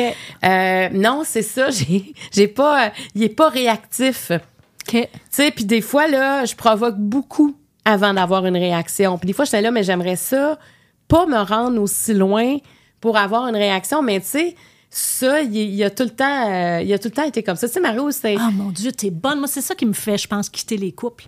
Un moment donné, quand tu deviens un peu comme aussi importante que le comptoir, là, tu te pousses. Moi, j'ai besoin du regard neuf. J'ai besoin de me. Fait que je suis 33 ans, moi, je. Bravo. Mais jamais j'aurais vécu ça. tu dis bravo, C'est mais ça. en même temps. Non, mais bravo, puis en même temps, je suis triste pour toi. Mais c'est, c'est un défi. J'ai rencontré il y a quelques jours un couple qui, qui était ensemble depuis 40 ans. Puis euh, c'est des jeunes retraités. Et te dire, tu sais, elle disait, mais tant qu'on n'a plus les enfants, puis on est à la retraite, on commence à avoir du fun. Mais j'imagine que ça. je trouvais aussi. ça beau des ententes. Tu sais, une fois que tu es libéré de tout, de te retrouver, je trouvais ça beau. Puis je me disais, c'est, c'est ça aussi des fois qui amène la durée. Tu sais, il faut pas durer pour durer non Exact. plus. Tu sais, c'est pas un concours, là. Mais, mais reste que je trouvais ça beau, de- le fait de se connaître autant, Ouais. d'avoir vu l'autre dans toutes sortes de zones de sa vie, dans, dans des moments de grande vulnérabilité, aussi dans des moments, au contraire, où c'était des moments éclatants éclatant. Fait qu'il y a- il y a une richesse à travers tout ça, mais il faut quand même, tu sais, il faut jamais se dire parce que ça fait 30 ans, ça fera 50 ans. Ouais. Tu comprends? Faut pas que ça soit C'est quand acquis. même un défi parce Exact. que justement, on peut dire ah ben regarde où est-ce qu'on en est rendu, mais euh, mais non, moi je, je Mm. moi je pense que c'est ce qui me permet de me sentir encore libre. Ok, je te donne ma carte Joker. Est-ce que la fidélité est une valeur essentielle pour qu'un couple dure? ben, ça me tente pas, ça me tente pas d'utiliser ton joker. Ben, écoute, moi, j'ai vu des couples passer à travers... euh, Des infidélités? À, à travers des infidélités. Louise Sigouin te dirait que c'est une grande blessure dans un couple parce que ça brise la C'est confiance. une fêlure. ouais. C'est une fêlure parce que là, faut rebâtir une confiance. Mais je pense que j'ai trop fait de show euh, sur ça. je te réponds comme une spécialiste que je ne C'est suis ça. pas. Mais, Mais quand toi, même, Marc-Claude Barrette, aurais-tu survécu à ça? À l'infidélité, Ouais. euh, est-ce que j'aurais survécu à ça? Hey, des fois, je me disais, j'aimerais mieux pas le savoir. Ouais. C'est correct de dire ça? Je ne sais pas. Euh, Moi, je- en même temps, je disais, si jamais il le fait, je veux le savoir parce qu'il m'en doit une. OK. Moi, je suis dans- Toi, t'aurais Je dit. suis dans pour œil. Oui. fait que toi, t'aurais aimé mieux le savoir. Ouais, moi, j'ai beaucoup de misère à penser qu'on pourrait me jouer dans le dos. Puis pourtant, tu vois, mon, mon ancien mariage, je l'ai quitté à cause d'une infidélité que j'ai j'ai moi-même commise. Mais, mais, comment parce que tu je savais que j'étais en amour. Mais comment tu te sentais, toi, mettons, par rapport à ton infidélité? Tiens, je te remets ton joker. Comme une charrue. je, me sentais, je me sentais épouvantable. Je me sentais épouvantable parce que, puis en même temps, c'était plus fort que moi. C'était vraiment plus fort que moi. Puis je pensais que ça resterait là. Je pensais que c'était une petite incartade, un petit cadeau que je me faisais à moi parce que j'avais l'impression qu'on me voyait plus. Puis j'avais l'impression de pas être importante. J'avais- l'impression que c'était une, une petite affaire que je pourrais mettre une couverte là-dessus. C'est comme si ça avait jamais existé. Mais je savais Quelque pas que ça amènerait le grand bouleversement. Mais une chose qui t'aurait comme aidé. Tu voyais ça comme une thérapie? Non, je voyais ça vraiment comme un, un petit trip de cul. Je voyais ça comme un. Je pensais que c'était que sexuel. Qu'est-ce que ça t'apportait, ce petit truc de cul-là? Ben mon Dieu, ça m'apportait beaucoup. C'était non, mais tu sais moi c'était pour moi c'était une fois. Après ça, parce que je pensais pas que la sexualité pouvait être aussi bonne. fait que j'ai eu comme un feu d'artifice moi tout d'un coup de ben voyons donc. Fait que je sais pas s'il y avait là-dedans aussi le sentiment d'interdit. le- Il y avait tellement d'affaires. Puis comment t'arrivais à regarder l'autre? Ah, c'était dur. C'était tellement dur. Puis ça n'a pas, été, ça a pas été long. Je pense que ça a été trois semaines que j'ai réussi à garder le secret parce que c'est comme ça que j'ai tout fait péter après. Puis comment on se sent quand on fait tout péter? On se sent dégueulasse, on se sent euh, tout. Mais en même temps, c'était une question de survie. C'était comme, c'est comme si je retenais mon souffle là, puis, puis là, tout d'un coup, ça, ça a fait ça. C'est vraiment la, la- la meilleure description que je peux te faire. D'ailleurs, j'ai une question pour toi, un autre. Parce que, non, mais c'était celle-là que je voulais te poser depuis le début, qu'il y en a quatre autres qui sont arrivés. Quand tu as fait sucré salé cet été, Ouais. mes recherchistes m'ont dit Marc-Claude, il y a quelque chose qu'elle veut te dire, mais finalement, on ne l'a pas dit dans l'entrevue. Puis c'est une question que tu m'as déjà posée, semble-t-il, puis que tu regrettais de m'avoir posée. Parce que tu as dit on ne pose pas cette question-là à une amie. Dans le cadre d'une émission. Ah oui, mais oh mon Dieu, oui, euh, c'est vrai, c'était euh, à Simplement Vedette. Parce que je me sais, j'avais été faire une entrevue euh, chez toi avec euh, les familles euh, reconstituées. Là. ouais, ouais, ouais. Et tu sais, tu. On se connaît, puis des fois, c'est difficile de rentrer dans. Tu sais, de, de, de rentrer dans le cœur de l'entrevue. Puis je t'avais posé comme une question choc qui était Toi, t'as brisé ta famille. Je t'avais dit ça parce que dans ta première relation avec le père de Rosalie, c'est toi qui avais quitté. Et je t'ai posé cette question-là. Je dis, ouais, mais toi, mais en fait, c'est même pas une affirmation. Je dis, mais toi, t'as brisé ta famille. Puis je pense que. Et là, je me disais, mais ça se disait pas, ça. Puis, puis t'as dit, oui, j'ai brisé ma famille. Mais en même temps, on brise pas une famille. On se sauve. Oui. Tu sais, on se sauve la peau, dans Et non le fond. pas on se sauve de. Non, non, on sauve pas, quitte, mais on, se- mais on oui, se oui, sauve oui. soi-même à travers une relation. Puis Exact. en même temps, on veut pas faire accroire des choses à l'autre. Mm-hmm. Fait que, tu sais, aujourd'hui, je la poserais plus, cette question-là. C'est vrai que c'était rough. Ouais, mais ça t'avait ramené à la vraie affaire, par exemple. Ah oui, ça hein? avait été un électrochoc. Ah oui. Mais tu sais, briser une famille, c'est pas vrai, tu sais. Non, non, non. Tu sais, en fait, peut-être que ça briserait aussi la famille de poursuivre. Ben oui. C'est ça qu'on sait pas parce qu'on sait Ou pas. que la, la famille resterait cassée toute le. Mais ça t'a pris combien de temps du moment où, où là, tu t'es séparé la dernière fois à te sentir bien avec cette décision-là sans, sans avoir cette espèce de, tu sais, de, de forme de culpabilité ou euh, c'est un gros choc. faut quand même Ouais. ça prend du temps à l'encaisser, j'imagine.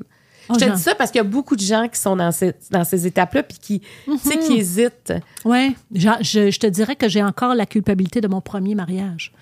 Fait que c'est, fait que j'ai encore la culpabilité du deuxième aussi, même si mes enfants ont grandi, puis qui voient que, tu sais, maintenant qu'ils nous voient comme des êtres à part, ils font, mon Dieu, je peux même pas croire que vous avez été ensemble 8 ans ou 13 ans, tu sais. Mais ça reste toujours, là, tu vois, quand on parlait du destin, ça reste toujours de, et si j'avais pas fait ça? Et si, est-ce que, est-ce que j'ai été trop impatiente? Est-ce que les étapes, ça revient à un moment donné? C'est très. euh, c'est la dernière affaire que tu veux faire à des enfants, de toute façon. Sais, malheureusement, sais, quand tu es là-dedans, tu veux tellement que tu veux tellement que tout. Puis c'est vrai que l'enfant s'adapte à tout. C'est vrai que rester avec un modèle amoureux déficient, c'est pas mieux pour eux. Mais mon Dieu, que ça fait mal au, c'est un processus lourd, euh, douloureux. Et moi, j'en vois quelques-uns qui réussissent leur séparation, puis je fais mon Dieu, chapeau. En même temps, je pense pas qu'on est fait pour être monogame, puis pour être avec le même homme toute notre vie, mais je regarde des, des modèles de, j'allais dire d'abdiction, de. de, de persévérance comme vous, des, ou des modèles qui se peuvent. Puis je me dis, ben oui, ça se pourrait aussi. Peut-être que j'aurais pu rester aussi, puis on serait transformé d'une autre façon. Mais c'est parce que, tu sais, il y a des fois, il y a- justement, il y a des moments difficiles, soit que ça casse ou que ça continue. Puis quand ça continue, ben il y a des fois des choses qui vont solidifier là-dedans parce que tu te rechoisis après. Tu sais. Il y a tellement de façons. Mais en fait, moi, tu sais, j'avais jamais vu la, la vie de couple comme euh, quelque chose de sur un air d'aller. Ouais. J'avais jamais vu ça. C'est peut-être ça qui rend ça plus simple aussi. Mhm. Moi, comme je te dis, moi, le chant de, de Marguerite, là, je, je- il n'y a jamais personne qui me l'a fait voir quand j'étais petite, moi. Moi, Ouais. c'était comme, euh, fais les affaires par toi-même, retrousse-toi les manches, là, puis ça va. Tu sais, c'était tout le contraire du destin. Il Ouais. n'arrivera rien si tu fais rien. Retrousse-toi les manches, puis fais ce que tu as à faire. Fait que j'ai tout le temps été de même. Tu sais, il me retrousse les manches, j'attends pas après les autres. Je fais mes Mhm. affaires, puis... euh, Force-les le destin. Oui, je force ça. le destin. Alors, j'ai toujours une dernière question. Ah, je savais même pas, mon Dieu. Petite surprise. La lampe d'Aladin existe. Oh. Quels sont tes trois vœux? Oh, trois vœux? Oui. Mon Dieu. Euh, ne jamais avoir l'Alzheimer. Ce serait ma première, euh, mon premier souhait. Euh, Oh, c'est dur, ça, pour une fille qui a de la misère à se décider. Parce que là, j'ai vraiment l'impression qu'ils sont importants. oui, parce que là, tu les lances dans Ouais. l'univers, Mélanie, tes vœux. OK, j'aimerais ça que Sucré Salé euh, revienne. Avec toi, eu- à l'animation. J'ai eu beaucoup de fun. Je peux, je peux le mettre dans mon deuxième vœu. Et euh, que j'arrive à écrire quelque chose de significatif. Pour moi, là, que je sois fière de moi puis faire Hey, j'ai écrit ça. À quel moment tu étais fière de toi? Je sais pas. À quel- euh, je pense que cette entrevue-là, c'est bien passé. non, mais plein de fois, tu vois, sucré salé, j'étais fière quand j'ai vu que ça fonctionnait, les idées que j'avais eues, puis le ton que je voulais donner. Euh, non, je suis capable de fière. reconnaître que Ouais, fière mon passage d'hier a été bien fait aussi. J'étais fière de moi. fière de... mais oui, mais, mais c'est important, Oui, oui, ça. t'as raison. Pas besoin des grosses affaires tout le temps pour être fier. T'as raison. Parce que la fierté, moi, je trouve que les Québécois, on en manque. Puis je parle, je parle pas Ouais. de juste comme Québécois, mais c'est pas quelque chose qu'on s'est inculqué d'être fier. On dirait On a tellement peur de se vanter. Oui, on a... Je, y a- je il y a- reçois mal les compliments. Moi, je, je, je le sais. Puis je parlais à un moment donné avec un philosophe français, puis je disais, moi, tu sais, je vais faire une conférence sur la fierté. Je trouve qu'à un moment donné, tu sais, la fierté, c'est la différence entre se tenir un peu Faut comme arrêter ça, de s'excuser d'être. comme Oui. ça. Puis disait, oui, mais ici au Québec, vous avez de la misère. c'est fou, hein? À dire que vous êtes fier. Je dis, OK, vous- je, je- je l'entendais puis je l'ai cru. Je dis, c'est vrai que on a de la misère à se dire, hey, je suis fière, j'ai fait ça, puis ça a marché, puis je suis arrivée. Puis ça n'a pas besoin d'être une affaire sur la place publique. Mais raison. de ressentir la fierté, Mélanie, là, ça amène de la joie à Ah, l'intérieur. J'imagine, mais on dirait que c'est vrai. On dirait que j'ai pas, j'ai pas de raison d'être fière. Tu sais, il faudrait que je tombe dépendante de quelque chose, puis là, je me relève, Puis là, wow, là, je serais fière de quelque chose. Je trouve qu'on a ça au Québec. Ouais, ça on a en ensemble ceux qui sont tombés qui se relèvent. C'est ça, mais Faudrait alors, que je tombe. faudrait- mais alors qu'on peut être fier. Ben oui, t'as c'est- raison. C'est vraiment. On peut être euh, fier de jamais être tombé. Ben oui, mais, mais on peut être fier de dire je passais à côté de ça, puis j'aurais pu, mon raison. chemin aurait pu. J'ai été forte de le faire, mais parce que la fierté, moi je trouve que ça apporte aussi de la célébration, ça apporte, Ouais. mais ça apporte aussi qu'on tient les, on- les, euh, Les épaules droites. Puis on est fier et tu te gardes, il peut m'arriver n'importe quoi. Moi j'ai déjà, j'ai déjà comme un galon. Ouais. Euh, à moi, ça m'appartient, mais, euh, mais soyons fiers d'être fiers, j'ai envie de dire ça. C'est très beau, ça. Bon, ben voilà. Hey, merci, Merci. Mélanie Ménard. Vraiment, super intéressant. Puis j'ai l'impression que je suis passée en entrevue, moi aussi. Mais Fait que- non. Alors, ben merci à tout le monde d'avoir été là. Ça a été vraiment un super beau Ouvre ton jeu. Euh, vous savez, sur la chaîne YouTube, il y en a vraiment plusieurs. Maintenant, Ouvre ton jeu doit être rendu à plus d'une vingtaine.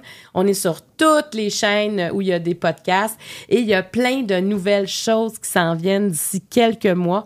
Alors, euh, ben, ben hâte de vous annoncer ça. Merci à toute l'équipe du Mano qui produit ce podcast-là parce que je suis vraiment pas toute seule là-dedans. Alors, je vous souhaite une bonne semaine et au prochain podcast.